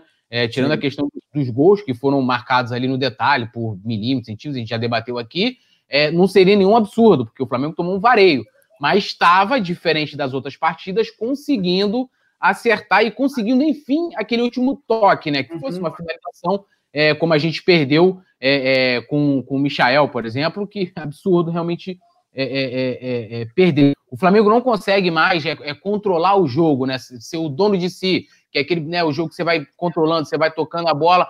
Saída de bola, zero, continua. Todas as transmissões eu reclamo da saída de bola do Flamengo. Não consegue fazer. Ontem entrou o Thiago Maia, que entrou muito bem, mas num posicionamento um pouco diferente do, do, do Arão, por exemplo. Ele revezava muitas vezes com o gesto entre primeiro e segundo volante, mas mesmo assim não conseguia melhorar nessa, essa saída de bola, o passe, né? Sempre errando e dando chances para o Flamengo, para o Santos é, na série de bola. O, o Michael entrou muito mal, tá? Eu acho que as, as, oportunidades que ele teve não pode ditar, tipo assim, ah, mas ele foi muito bem porque teve as oportunidades. Ele, eu acho assim, se a proposta de jogo, eu falei isso ontem, se a proposta de jogo for para o Flamengo jogar em cima dos contra-ataques, buscando a velocidade, você pode colocar o Michael. Agora, se o Flamengo for querer propor o jogo, conduzir a bola, ele não tem a mínima condição. Todas as vezes que ele tentou parar a bola, conduzir, fazer como o Everton Ribeiro faz, ele perdeu, não conseguia sequer é, é, é, dominar a bola, entendeu? Dominar a bola. Na questão das substituições, eu achei muito ruim, porque até o Gerson Villarino colocou aqui, foi a mesma coisa que eu vi. O Flamengo ficou com um buraco, o Flamengo ficou um time que ficou lá na, na frente, outro time que ficou na defesa, e o Santos tomou conta completamente do meio de campo. Então, assim, é, ah, teve, teve algum, alguma melhora? Teve algumas melhoras, mas eu acho que não foi. É, assim, eu, eu sinceramente, eu falei isso ontem e vou repetir hoje. O que me preocupa, mesmo se o Flamengo tivesse perdido, não é só como você perde ou como você ganha. Isso foi uma das coisas que o Domi falou. Não é só ganhar, é como você ganha. Então ele colocou o quê? Eu quero ganhar jogando bem. Eu não achei que o Flamengo jogou bem e essa atuação me preocupa, né? Pode ser assim, ah, pode estar numa evolução que hoje se demonstra ser mínima. Beleza pode estar numa evolução. Teve uma evolução, mas ainda a atuação da equipe ainda me preocupa. Eu não consegui ver essa grande evolução. A questão física ontem, é, durante para terminar, durante vários jo jogos, a gente viu que o time no primeiro tempo ia muito bem e no segundo caía é, de produção. Ontem a, a, a, atuação foi tão regular que não deu nem para dizer isso. Se no segundo tempo, é, se o Flamengo melhorou, se sentiu a parte física ou se teve até uma melhora. Pelo menos eu não consegui é, é, ver, ter, ser muito nítido essa, né, essa questão física, tanto que eu vi poucos debates sobre isso no pós-jogo. Túlio, o Beto Lima perguntou aqui: você não acha que o doutor Tonuri deveria dar uma esticada naqueles bracinhos de jacaré do Diego Alves? Cara, o Diego Alves, eu achei que falhou sim naquele, naquele segundo gol, acho que ele poderia ter. Mas foi uma falha também coletiva, né? Aquela bola ali cruzada não poderia sim, chegar nem no Diego Alves, mas é, é, ele deu mole ali sim, mas depois fez defesas aqui é, naquele, naquela partida importantíssima. Verdade. Sobre o Michael, tem gente falando aqui. É, o Clever Goulart falou: Michel tem que treinar fundamentos. A é, gente, algum, o Franklin Cabral tinha dito: será que ele não treina finalizações? pessoal muito satisfeito, claro, com as chances claras que o Michel demonstrou ter. Aparentemente nervoso ontem também por começar como titular. O Luiz Barcelos mandou mais mensagem aqui pelo Twitter também, usando a hashtag resenha ao vivo. André Lins também pelo Twitter. Ó, galera, tô lendo as mensagens aqui que vocês mandam, colocando a hashtag resenha ao vivo. O André Lins deu uma cornetada forte no Dome. Ele falou: para mim, o Dome mexe tão mal que eu tive até medo quando o Diego Alves se machucou que ele colocasse o Vitinho no gol. O Vitinho, que é o preferido do poeta Túlio aqui. Vitinho no gol. Vitinhete. Paula, Vitinho no gol. Resolveria ontem? Pelo amor de Deus. A gente já Olha, viu César Martins fazendo ponte, né? César Martins já fez milagre, né? Vai que são um fundamento escondido. Faz uma. Quem acha que o Diego Alves falhou no segundo? O grande lance dele no Flamengo, Eu né? acho. Então tem uma pergunta para você. A SLM perguntou: Meu Deus, você já jogou no gol? Quem? Não, eu, eu nunca joguei SLM no gol, mas isso não muda já jogou no a minha percepção de como eu vi o lance e eu continuo achando que ele, que ele falhou, que era, é, assim, era defensável. Se puder comentar eu... só quem jogou, então vamos nos levantar aqui, porque ninguém jogou. ninguém jogou, não, Essa discussão é tão sem sentido porque, por exemplo, eu nunca, eu nunca fiz sushi. Eu nunca fiz sushi. Se eu comer o sushi e não gostar, não vou falar que eu não gostei. Não posso falar que eu não gostei porque eu nunca fiz. Entendeu?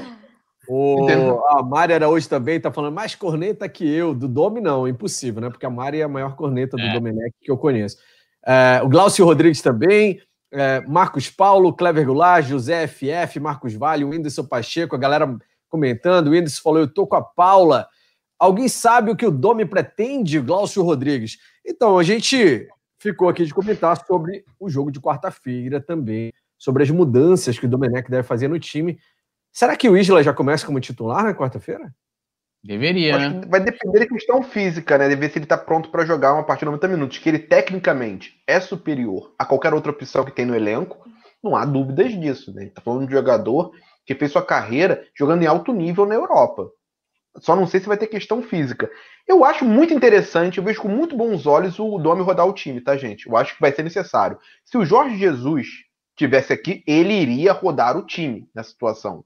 Até porque a gente vai enfrentar uma maratona de quarta e domingo até o ano que vem, tá? Até o ano que vem. Não à toa, mesmo antes de ter a pandemia, ele pediu tantos reforços para posições que o Flamengo já tinha bons jogadores, porque ele queria justamente criar competitividade e rodar o elenco.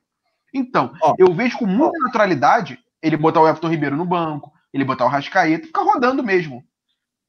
Mas aí não, você não pode o botar o Everton Ribeiro no banco time... e entrar com o Michel. Não, assim, é, eu, eu entendo. Michel, para mim, assim, é jogador eu... de, me... de segundo tempo, do meio do segundo tempo para frente. Não tem a menor condição dele começar é jogando. Eu, assim, é claro que o Everton Ribeiro é um jogador superior ao Michel hoje, tá? Isso eu não tô nem botando em discussão. O Michel é um jogador a ser lapidado. Ele é um jogador que não teve base, é um jogador que está chegando na primeira vez num clube desse porte agora. Tudo com ele vai ser um pouco mais demorado do que seria com outros jogadores. Agora, eu entendo a partir do momento que você quer um jogador aberto pela ponta, para velocidade, como o Flamengo, funcionou o Michael ontem. Não funcionou mais porque ele perdeu os gols mas funcionou a ideia de ter um jogador de velocidade Mas ali. eu, tá, eu acho que tem outras opções. Você tem o Pedro Rocha, que entrou mais, muito bem. Mais. Você tem o Vitinho. Sim, eu concordo, eu concordo. eu é concordo. segundo tempo, meio pra isso frente. Aí, isso aí, é, acho que ele atrapalhou demais, inclusive. O, o, Vitinho, acho que não faz essa função. Foi jogar, foi jogar em velocidade, o Pedro. Em nenhum momento foi tanto que você, você viu o time tocando a bola é, em nenhum momento a proposta foi, ó, vamos sair no contra-ataque contra em velocidade, vamos jogar em velocidade pelas pontas. Não foi isso. Era Tanto que muitas vezes o Michel estava ali no meio de campo, recebendo um passe de lado e tentando conduzir a bola como o Everton Ribeiro faz. E foi muito mal nisso. Eu acho que essa decisão de colocar o, o Michel, primeiro, que não tem nada a ver com a característica de jogo dele. Eu acho que o técnico, o bom técnico, é aquele que consegue absorver da característica do jogador. Então, assim, se o, se o Michael, a característica dele é a velocidade, é a corrida, é o drible em velocidade, tem que se aproveitar nisso. A, a, a, não ser que a gente, ele esteja vendo uma característica no Michel que a gente não, não, Ninguém nunca tenha falado antes, que eu nunca vi ninguém falar que o Michel é o cara que vai conduzir a bola, como o Everton Ribeiro faz, cola a bola no pé e vai conduzindo, vai driblando. Ele não faz isso. E ontem, por várias vezes, não só errando o passe, mas errando na condução, na hora de receber a bola. Uhum. Eu não consigo ver essa positividade com relação ao Michael. Eu acho que, beleza, se ele faz o gol seria super positivo, mas eu acho que também o problema dele não foi só a finalização, até porque também ele não é o homem gol. Vamos botar teoricamente, ele não seria o cara que iria receber ali, mas recebeu, beleza, deveria ter feito o gol, porque era muito caro, né? Tipo, ele o goleiro, ele ser um ah. goleiro e tal. É, é, então, assim, mas eu acho que a, opção por ele ontem foi muito ruim, muito, assim, muito, eu concordo é, assim, é, eu entendo que a opção dele é, talvez não seria a opção que eu teria tomado também, tá? Eu não tô aqui defendendo necessariamente, não. Tô tentando entender por quê. Eu acho que faz sentido, uma vez que o time foi mais reativo ontem, até porque o time do Santos, ele é um time que fez uma boa partida, tem jogadores velozes, que tem bom, bons passadores no meio. Eu entendo que se uma opção para um time reativo, faz sentido ter um jogador como o Michael, que tomou decisões muito erradas ao longo da partida ontem. Porém, eu acho também que se tivesse o Everton Ribeiro na partida, eu não sei se o Everton Ribeiro teria puxado o contra-ataque do primeiro gol na velocidade que o, Everton, que o Michael puxou, junto com o Gabigol. Então, se assim, foi um lance de velocidade. Então, claro. eu entendo, claro. eu entendo também que tem características e características que o Michael é um jogador com potencial. Não quer dizer que ele é um grande jogador hoje, tá? Um jogador que vai levar tempo para ser maturado. Em relação à, à mudança, Sobre eu acho, por exemplo, que a partida do Bruno Henrique foi pior que a do Michael, tá, gente, ontem. Eu não vejo ninguém falando sobre isso. Eu acho que foi pior. Bruno Henrique, eu acho que o Bruno Henrique não compôs lá atrás. Perto do que ele estava apresentando, que estava jogando Bruno nada, Henrique, e ontem eu achei que ele melhorou. Eu também Bruno Henrique não participou. Evoluiu bem. Mas o Bruno Henrique não. É porque assim, tô falando como um todo. O Bruno Henrique, não a diferente do Michel, que está voltando para compor a defesa, o Bruno Henrique não está fazendo isso na mesma intensidade. Tá? Os lances que saíram foram no lado do Bruno Henrique, justamente porque ele não está voltando acompanhando. É, o Bruno Henrique não participou de um lance, né, capital de gol só, não participou dos demais. Então, assim, fisicamente parece estar abaixo, inclusive do Michael, o Bruno Henrique. Então, eu, eu acho que, na verdade, ele também deixou de desejar. Claro que o Michael, gente, é claro que o Michael deveria ter tomado decisões diferentes, ter tido um, um desempenho melhor. Mas eu entendo que, é, tendo que rodar o elenco, e provavelmente o Pedro, o Pedro Rocha deve jogar na próxima partida, tinha jogado em outro, o Michel não tinha entrado ainda provavelmente o Domi fez um planejamento de atuações, né, um planejamento fisiológico, né, físico, para poder fazer, que incluiu o Michel nessa partida. Porque ele achou, vendo os jogos do Santos, que seria mais útil jogador com as características. O que vai, o que vai ser uma cagada, né? O que vai ser uma cagada, porque assim, se eu estou precisando de, de resultado, para ter tranquilidade para trabalhar, e eu vou fazer uma espécie de rodízio, porque assim, não chegou nem no pior momento ainda do calendário, tá? A gente ainda não chegou. Uhum. Daqui a vai ter Copa do Brasil, vai ter Libertadores, você vai ter é, é, eliminatórias, então vai ter jogadores convocados. A gente não chegou ainda no pior momento do calendário. Esse é o momento em que o Flamengo deveria estar criando gordura para quando chegar esse momento crítico em que aí sim você vai ter a necessidade de rodar o elenco. Eu acho que não é o momento agora. O momento agora seria o seguinte: fazer quem são os considerados titulares jogarem, ter vitórias convincentes, você ter tranquilidade para o Domi trabalhar, o Flamengo criar gordura e não, ah, vou, vou agora rodar o elenco, porque assim, se, tá, se fisicamente tá ruim para o BH, tá ruim para o Michael. E pior para o Michael, porque assim, o BH, apesar dos pesares, o BH joga todos os jogos. Teoricamente, ele é o titular, ele vai ter mais ritmo de jogo, ele vai ter muito mais condicionamento físico do que o Michael, na minha visão. Eu não consigo ver tanto assim nessa questão física de que o Michael esteja abaixo do BH. E achei ontem que o BH jogou melhor. Lógico, não é o ideal, como você falou, eu concordo é com isso. você.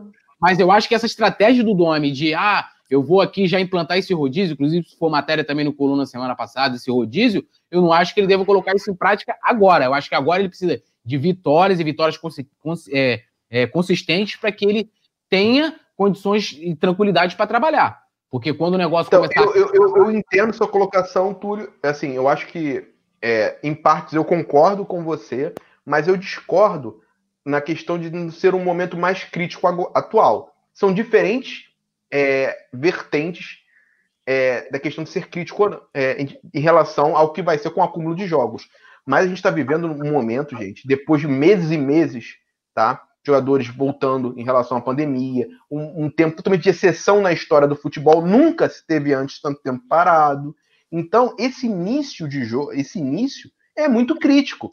Você não pode ter muito, tem que ter muito cuidado, que os jogadores estão se readequando fisicamente também. Não dá para botar os jogadores todos os jogos. Eu entendo que talvez a opção do Michel não fosse a mais adequada. Eu estou tentando pensar com a cabeça dele, o que, ele pensou nesse, nesse momento. E repito, claro, gente, claro. no lance específico, específico, não, desculpa, na parte defensiva especificamente falando, ele foi muito, muito melhor que o Bruno Henrique. Os grandes lances do Santos foram no lado esquerdo do Flamengo, gente. No lado esquerdo. Justamente porque o Bruno Henrique não estava acompanhando. Mas, mas também não é isso, Pedro. O Santos, se você olhar, o Santos o tempo todo jogou por aquele lado, porque aquele lado ali, o, o, o, o Felipe Luiz toda hora estava recebendo nas costas, e aí você vai botar a culpa no BH. Tanto que depois, se você olhar depois, a partir do, do, do, da metade do primeiro tempo, o Santos começou a acionar o sorteio do outro lado e começou a dar trabalho também do outro lado. Então, assim, deu, eu acho deu, que, claro. olhar dessa questão defensiva, de que, pô, a gente precisa de um jogador, é, o Michael talvez seja. É, eu tô falando assim especificamente do Michael, entendo esse lance que você falou da questão do planejamento a longo prazo, de ter um, um rodízio, mas assim, de que o Michael for melhor defensivamente ou que, ou que não, não tenha sido por, por causa das oportunidades que o Santos criou pelo lado esquerdo do Flamengo. Entendeu? Eu não consigo ver dessa forma, porque depois começou a acionar. Eu até falei isso, eu brinquei na transmissão, porque na sexta eu tinha falado quando o Rafa ele leu a, a provável escalação do Santos. Eu falei assim: ó, acho que o jogador que pode dar mais trabalho para o Flamengo amanhã vai ser o Marinho. Mas eu falei isso e não uhum. até não falei isso na transmissão, por quê? Porque o Marinho é um jogador que quer vir para o Flamengo, já declarou isso. Eu falei assim: o Marinho vai ter uma, né, uma, uma vantagem a mais ali de mostrar serviço. E isso, né, dentro durante uma, um tempo da partida, ficou claro. Mas porque o uhum. Marinho era mais acionado do que o Soteudo pelo lado esquerdo, né? No caso, pelo lado direito de defesa do Flamengo. Eu, pelo menos, vi dessa forma. Tanto que depois eles começaram a atacar dos dois lados, dá trabalho dos dois lados. Isso aí, olha só. Tem, uma, tem novidade aqui sobre o jogo de quarta-feira, a gente vai falar ainda. Tem um superchat para ler rapidinho, vou pedir um tempo para vocês. E notícias que saíram agora lá no, no coluna do Fla.com, para a galera que está acompanhando aqui, está assistindo ao programa. Primeiro que o Flamengo recusou uma proposta dos Emirados Árabes pelo Yuri César. Yuri César que está destruindo lá no Fortaleza. O Flamengo recebeu a proposta do Al Ain para ter Yuri César e não aceitou. E outra é que o Hugo Moura foi anunciado lá no Curitiba, né? A gente já tinha dado aqui que o Hugo Moura estava sendo negociado com o Curitiba e foi finalmente anunciado lá. O jovem que também é muito promissor, né? Meio campista, volante, Hugo Moura. Uhum. Deixa eu ler um superchat também que passou. A Mari Araújo mandou um superchat e falou: para a proposta do Domi, com dois pontas, ou seria Michael ou Vitinho na ponta direita. Michel foi bem. Precisa melhorar as decisões e as finalizações. Eu queria lembrar o seguinte: sobre quarta-feira, o jogo contra o Bahia, é, além do Diego Alves, que não vai jogar, Bruno Henrique também não vai jogar. Então, quem entra no lugar do BH? Pedro Rocha. Vai ser o Pedro, Pedro Rocha. Pedro Rocha. Vai ser o Pedro Rocha. Eu acho até, inclusive, que deveria estar no planejamento do Flamengo isso, ele não jogar na próxima, na próxima quarta. Eu pois acho que, é. independente de estar suspenso ou não, acho que ele já não jogaria. Ele está demonstrando claros sinais de não estar fisicamente é, é, essa coisa ligado. Desse, desse rodízio... Comentários do Twitter sobre isso que vocês estão comentando aqui. André Lins falou: não consigo enxergar o jogo que o companheiro Pedro Sampaio enxerga. E ainda disse: Renato Maurício Prado levantou uma polêmica hoje à tarde. Ele acha que o Domi insiste no 4-3-3, deixando sem o Derrascaeta ou o Everton Ribeiro no banco. O que vocês acham? Fala aí, Túlio, perguntou ele. É, eu concordo. Vai... Eu, acho que, eu acho que até vi ontem na, na transmissão falando assim: é, bem-vindos, companheiros, ao 4-3-3.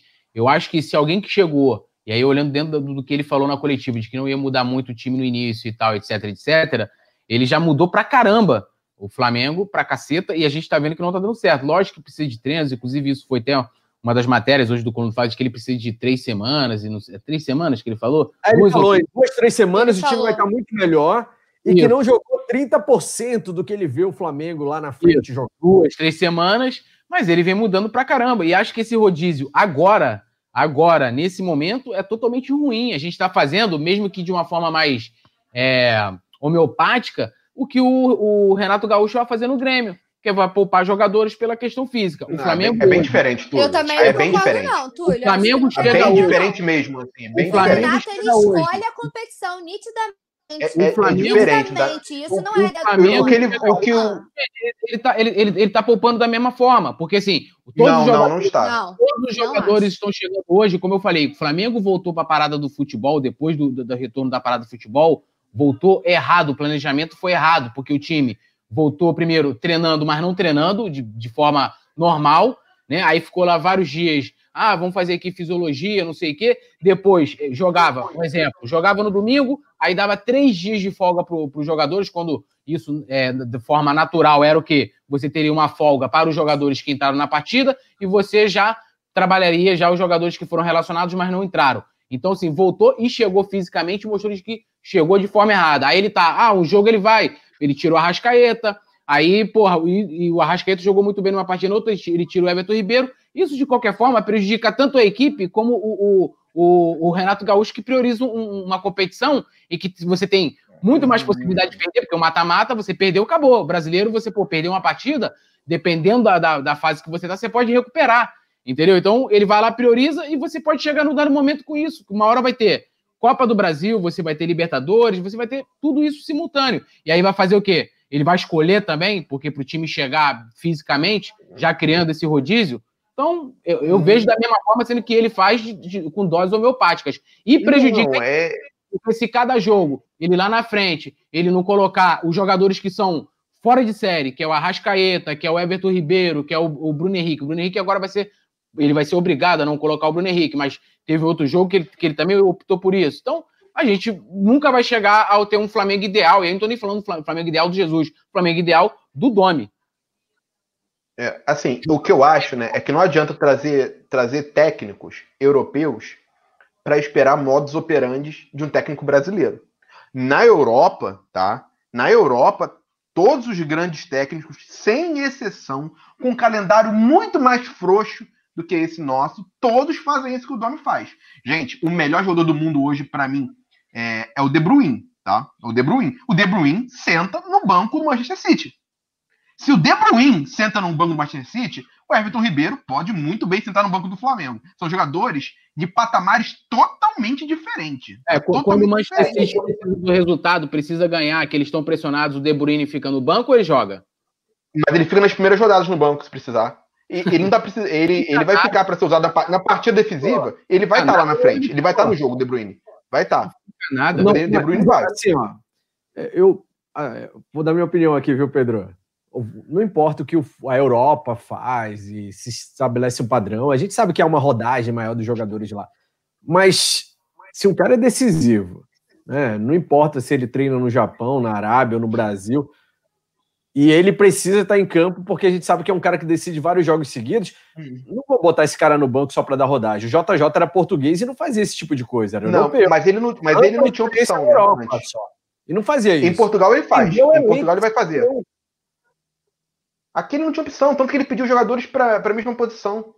Né, Ele pediu Pedro, Michael, Pedro Rocha. Não, não poupar Thiago. ninguém um jogo após o outro. Não tem essa de Copa do Brasil, Libertadores, Brasil. Vai jogar todo jogo Não. sim, os melhores. Os Então, é, é, difere, é diferença, eu concordo, mas a diferença é essa. O rodízio só tá sendo na frente. É um jogo, é o Arrasca, são os melhores jogadores do time. Um jogo É a tira- mesma discussão daquele, daquele jogo que rendeu um monte de meme que todo mundo reclamou que o Arrascaeta não é banco. Eu acho que aí ele É tem que isso. encontrar o jeito de botar os dois para jogarem, entendeu? Se, se o Michael, se o Michael entrasse ontem, arrebentasse, eu ia concordar, falar assim, pô, o, o Michael, para aquela posição do lugar do, do, do Everton Ribeiro, está hoje em melhor momento do que o, o, o camisa 7. Beleza, eu vou concordar porque o futebol entra o melhor. O que não é o caso. O- A gente poderia talvez discutir, pô, o Pedro Rocha entrou naquela partida contra o Botafogo muito bem. Por que não bem. refaz não? César e o Diego Alves. Um joga a cada jogo, então, se é pra. É, Não, porque não, essa, não, vamos lá. isso não faz Isso, sentido. Porque essa não. posição, gente, vamos lá, pelo amor de Deus, né, gente? Essa posição é, tem características muito específicas. Nem Não, na mas Europa então eu vou dar outra goleiro. opção. Ele poderia revezar Ah, o Gabigol e o Pedro. Que também.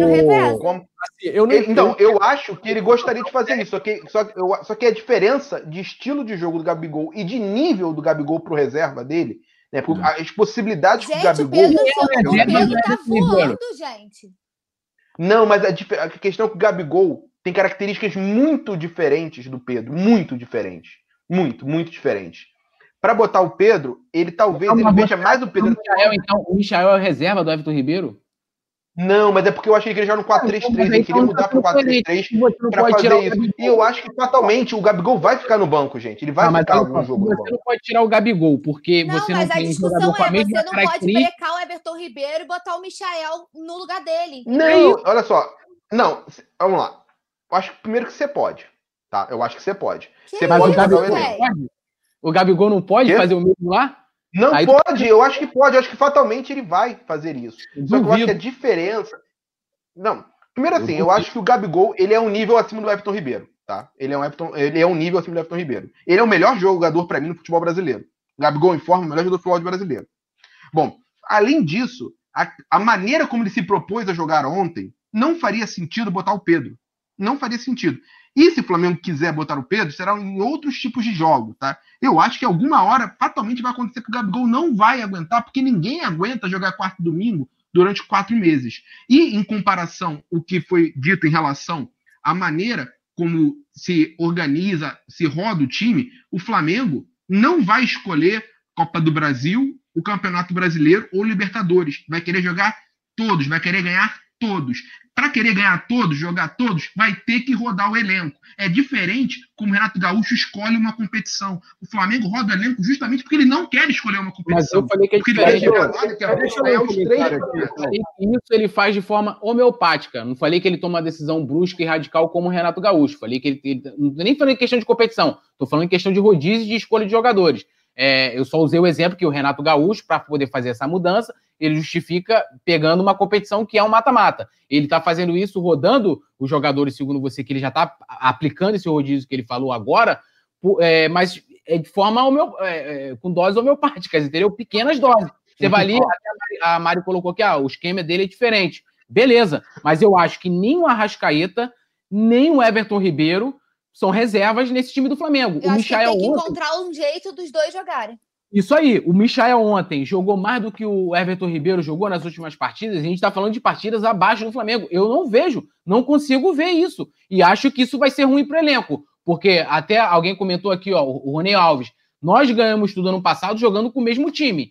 Eu acho que você chegar no momento crítico em que você tem que trocar, você fala assim: ó, meu jogador, se eu botar o Arrascaeta nessa, nessa próxima partida, ele vai estourar. Eu vou perder, beleza. isso aí. Isso aí, beleza. É. Aí a gente vai lá e você fala assim: eu vou arrumar uma maneira de jogar sem o Arrascaeta. O Everton Ribeiro, mesma coisa. O Gabigol, mesma coisa. Porque eu acho que, tecnicamente, ele não vai tirar o Gabigol. Ele não vai ter peito para isso. A botar assim, ó, ele vai tirar o Gabigol para botar o Pedro. Por mais que o Pedro não tenha as mesmas características uhum. do Gabigol. Ele não vai fazer isso. O que Olha ele faz com o Everton Ribeiro, ele tem menos, pô, o Everton Ribeiro não é o cara que, meu irmão, não é o Gabigol. Olha o que a galera tá comentando aqui no chat, Túlio. Hã? Ah, tá tendo uma certa divergência aqui no chat, o pessoal que tá participando. Pessoal, não esqueça de deixar seu like no vídeo, tá? É importante pra gente subir aqui. E inscrever-se também no canal se você não é inscrito. O Smokey MC Pot escreveu assim: o JJ comprovou que rodízio não garante eficiência no elenco e nem no título. Renato Gaúcho apostou no contrário e perdeu. E perdeu Exatamente. feio. Aí o João Felipe é, respondeu. Smoke, o JJ não tinha as opções que o Flá tem hoje. O cenário era completamente diferente, sem nenhum reflexo de pandemia. Sem nenhum reflexo de pandemia, beleza. Mas depois que o JJ saiu, chegou algum não. Reforço, além do Isla, no, na, no começo da temporada, Recopa, Supercopa, os reforços já estavam aí. Todo no entanto, que a não, zaga mas... titular foi Léo Pereira e Gustavo Henrique. Então você Todo não pode mundo. falar que o JJ não tinha opção. Tinha. Só que ele resolveu manter Tinha, o mas time. ele, ele ia rodar. É o, seguinte, ele, ele fez... o Domi joga no 4-3-3, beleza. É um meia, é um meia. A gente sabe que o esquema é assim. O que a gente está dizendo é, você ter dois jogadores de como Averton Ribeiro e Arrascaeta não podem ficar no banco. O treinador tem que arrumar um jeito de botar os dois para jogar. Entendeu? Ou você pega uma outra característica que o outro tem, aí é o treinador que tem que ver com as peças que ele tem, com a filosofia que ele tem, como que ele vai fazer. Agora, não existe você, na minha cabeça, não existe Everton Ribeiro ou Arrascaeta no banco. Para mim, os dois têm que jogar. É, igual Eu acho Mari, que você tem que rodar o elenco, mas não é assim. Entendeu? A É. Mari tá falando aqui, ó, Túlio, o Michel não entrou na função de R7. O R7 é um meia pela direita, o Michel é ponta. Sim, eu entendo isso. Eu tô falando porque ele jogou ali pelo mesmo lado e, teoricamente, ele foi substituído, né? é, entrou no lugar do, do Everton Ribeiro, que eu acho que é o seguinte: o bom treinador, na minha avaliação, independente, eu acho que assim, o Domi, se o Domi tivesse aqui há um ano, tivesse, se o Domi tivesse feito o que o Jorge Jesus fez, não tô sendo viúvo do Jorge Jesus, quero que Jesus hoje se dane, ele tá no Benfica e outro time. eu quero- É, a grande verdade é essa, eu quero mais que ele exploda. Nem no futebol brasileiro ele tá. Então, assim, é, se o Domi tivesse há um ano no Flamengo, aí fala assim: ó, o Domi chegou ano passado, depois que saiu o Abel, conseguiu ganhar né, o que ele ganhou, e ele vai. Aí ele vai implementar lá o que ele acha de ideal no futebol na cabeça dele. O 4-3-3, não sei o que, papá. É diferente do que o cara chegar e falar assim: ele quer que o time, o time do Flamengo, o melhor do Flamengo que a gente conhece, se adapte à maneira dele jogar. E a maneira do Domi jogar não é aproveitando esses melhores jogadores que nos deram o melhor até da história recente do Flamengo. E aí ele vai abrir mão desses melhores jogadores para poder os jogadores se adaptarem ao esquema dele. Porque aí o R7 então não joga. Porque se você for substituir o, o, o Michael é ponta, você vai sub- substituir por um outro ponta. A mesma coisa o Bruno Henrique do outro lado. Então você não tem. Você vai não ficar precisa ter- Vitinho, Michael, Bruno Henrique Isso aí. Vitinho, Michael É isso aí. e o Arrasca e o Everton Ribeiro vão continuar brigando Isso. por posição. Não É faz isso. sentido, É, assim, entendeu? gente, Você eu- tirar eu- um dos eu- melhores, Tem não faz muitos sentido. Então, eu, eu, eu, não- eu não sei dizer se ele não vai escalar o Arrascaeta e o Everton Ribeiro juntos, tá? Eu acho que vai ter partidas que eles vão estar juntos. O que eu acho é que ele estava fazendo variação de acordo com cada adversário. Tanto que ele escalou recentemente Arrascaeta e Everton Ribeiro juntos. Eu acho que eles podem ficar sim no banco para cada jogo. Em relação ao ano passado, o Jorge Jesus, que ele mantinha o time, ele rodava também, não tanto, mas ele trocava também jogador. Não, mas ele tinha uma base muito sólida, né? principalmente para as grandes partidas. É, tinha a questão da pandemia, como foi dito, e a gente não pode deixar de, eh, deixar de lembrar qual foi a principal justificativa para o Jorge Jesus que ele deu para não ter ganho o Mundial. Que a gente viu. A gente viu. O time do Flamengo não teve perna no final para aguentar o Liverpool. Não teve perna. E não teve perna justamente por- é, pro Liverpool, justamente porque jogou muito mais os jogadores. Tanto que ele fez tanta questão de ter um grande número de reforços para posições que não eram carentes no elenco. Justamente para ele poder rodar e chegar posteriormente no Mundial com muito mais perna. Faz sentido isso. É, eu entendo o que vocês estão falando, eu entendo, eu concordo em relação que o Everton Ribeiro e o Rascaeta são mais jogadores que o Michael, que o Pedro Rocha, que o Vitinho. Não dá nem para comparar, sabe? São jogadores de níveis diferentes. Só que eu também entendo que vai ser necessário, se o Flamengo quiser ganhar as três competições jogando quarta domingo, quarta domingo, rodar o elenco. E o Flamengo só tem dois meias criativos hoje, né? Meias, que é o Everton Ribeiro e o Rascaeta. O Diego está jogando mais recuado, não é esse meio de, que, de quebrar linhas há muito tempo, já não é mais esse meia. O, o Gerson tá em má fase, então adiantar o Gerson não sei se é o caso, porque ele não tá jogando bem nem de segundo volante, nem ontem jogando mais recuado jogou bem também. Então, a gente tá. Eu quero, eu entendo, por exemplo, eu, talvez eu dê razão para vocês se os, esse esquema dele não estiver funcionando e numa grande partida, né, no mata-mata, Libertadores, num jogo num clássico, que o Flamengo né, precise desesperadamente da vitória para ser campeão brasileiro, ele opte por jogar com jogadores como Michael e Vitinho abertos e deixar o Rascaeta e o Everton Ribeiro no banco. O jogo Flamengo estiver propondo o jogo. Aí eu vou entender. Mas eu Ó, acho que essa discussão. Pode falar, Simon, desculpa. O Cleves Oliveira mandou um superchat falando: o Domi tem usado o esquema tático pensando de acordo com cada adversário. E a galera está comentando sobre isso que vocês estão discutindo aqui. O Felipe Garcia, João Felipe Gomes. É para poder. Acho que vai, vai clarear mais. O, o Jorge Jesus, quando chegou, pediu um atacante de ofício para o Flamengo. Que era um atacante de ofício, que ele Uhum. queria jogar com alguém fixo. O Flamengo não conseguiu. O chegar- Balotelli, né, Patel? Isso aí. O Flamengo não conseguiu contratar esse nome. O que, que ele fez? Ele mudou, ele botou o Arrascaeta, o, o Gabigol no banco e botou o Lincoln para jogar lá? Ou ele a- tentou adaptar o esquema dele, aproveitando os melhores jogadores que ele tinha? Ele adaptou o esquema dele para jogar com os melhores jogadores. É isso que eu tô dizendo. Tanto É isso que, que eu tô não, dizendo. tanto que nos jogos em que é, e ele usava a maneira como ele achava ideal de jogar como uma opção. Tanto que se você for pegar no jogo contra o Botafogo, que o Lincoln fez o gol, o Lincoln, o Lincoln jogou como atacante de ofício, coisa como o Gabigol não jogava.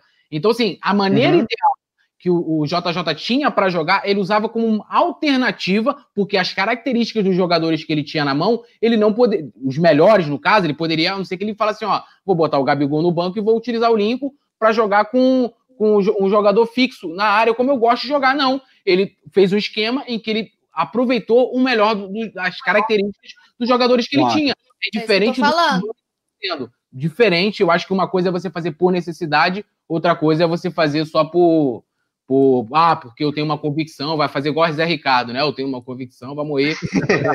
convicção é. Nem cite esse nome aqui, por favor. Mas eu, eu não sei se ele tem essa convicção toda no 4-3-3, não, gente. Eu acho que é muito cedo pra gente confirmar isso. É, gente, o que eu acho que ele vai, vai rodar, ele vai falar.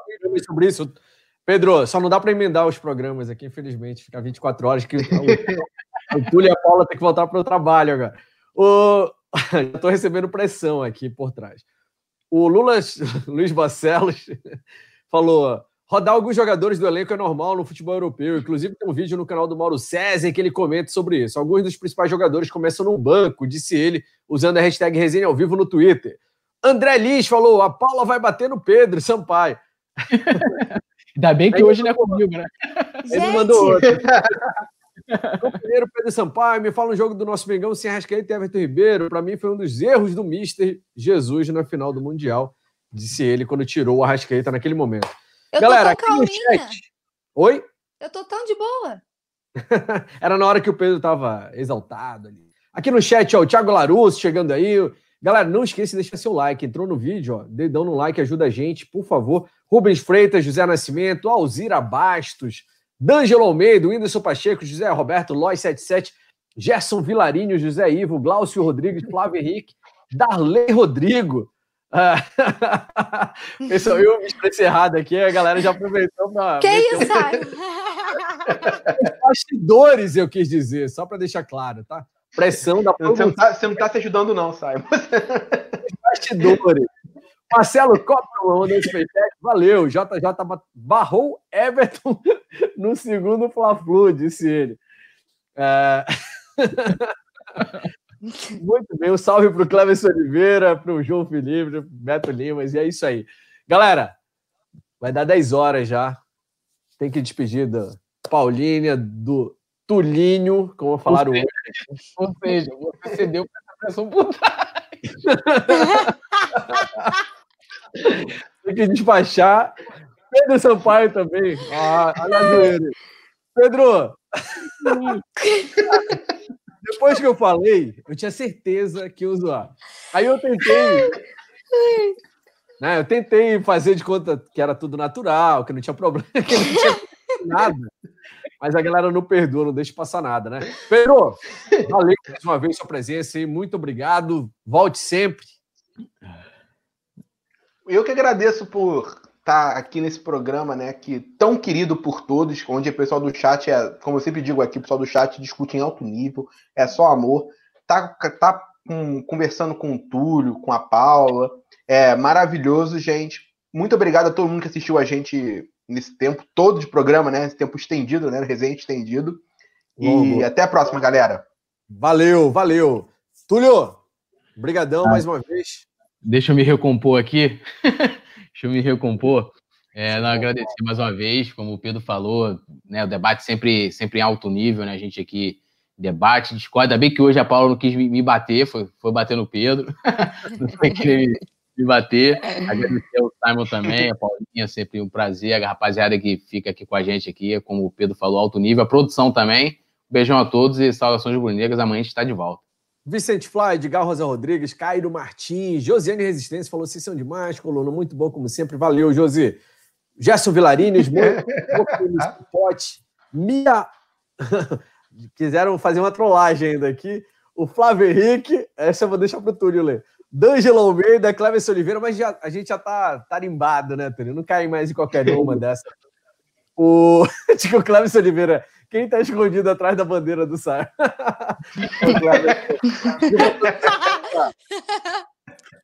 Paula, um abração para você também. Dá um alô para a galera. O Carlos Sidney, Jéssico Vilarinho. Manda um alô aí.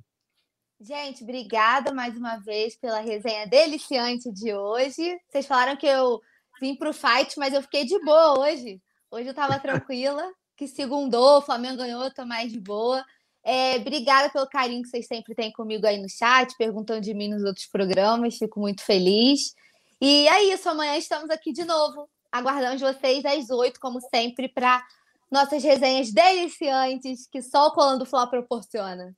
É isso aí. Então, ó, dedão no like, inscrição no canal. Quem não é inscrito ainda, inscreva-se lá no Coluna do Fla Play também, que tem conteúdos exclusivos. Lá no Coluna do Fla Games, para galera mais nerd aí que curte game, assim como a produção aqui, né, Túlio? E... e é isso. Por hoje a gente fica por aqui. Ó, o, Gerson, Gerson Vilarinho falou que, ó, olha lá o pelicano na bandeira do Túlio, ou seja, ele tá vendo aí. Pelicano, né? tá vendo bem, é exatamente isso. É, mas aí... tá em dia, né? Tá vendo bem, ficou bem nítido, Túlio, parabéns. aí... Galera, obrigado. Deixe seu like nessa ida e inscreva-se no canal. Amanhã, meio-dia, tem notícias exclusivas do Fla. E às oito da noite, resenha ao vivo.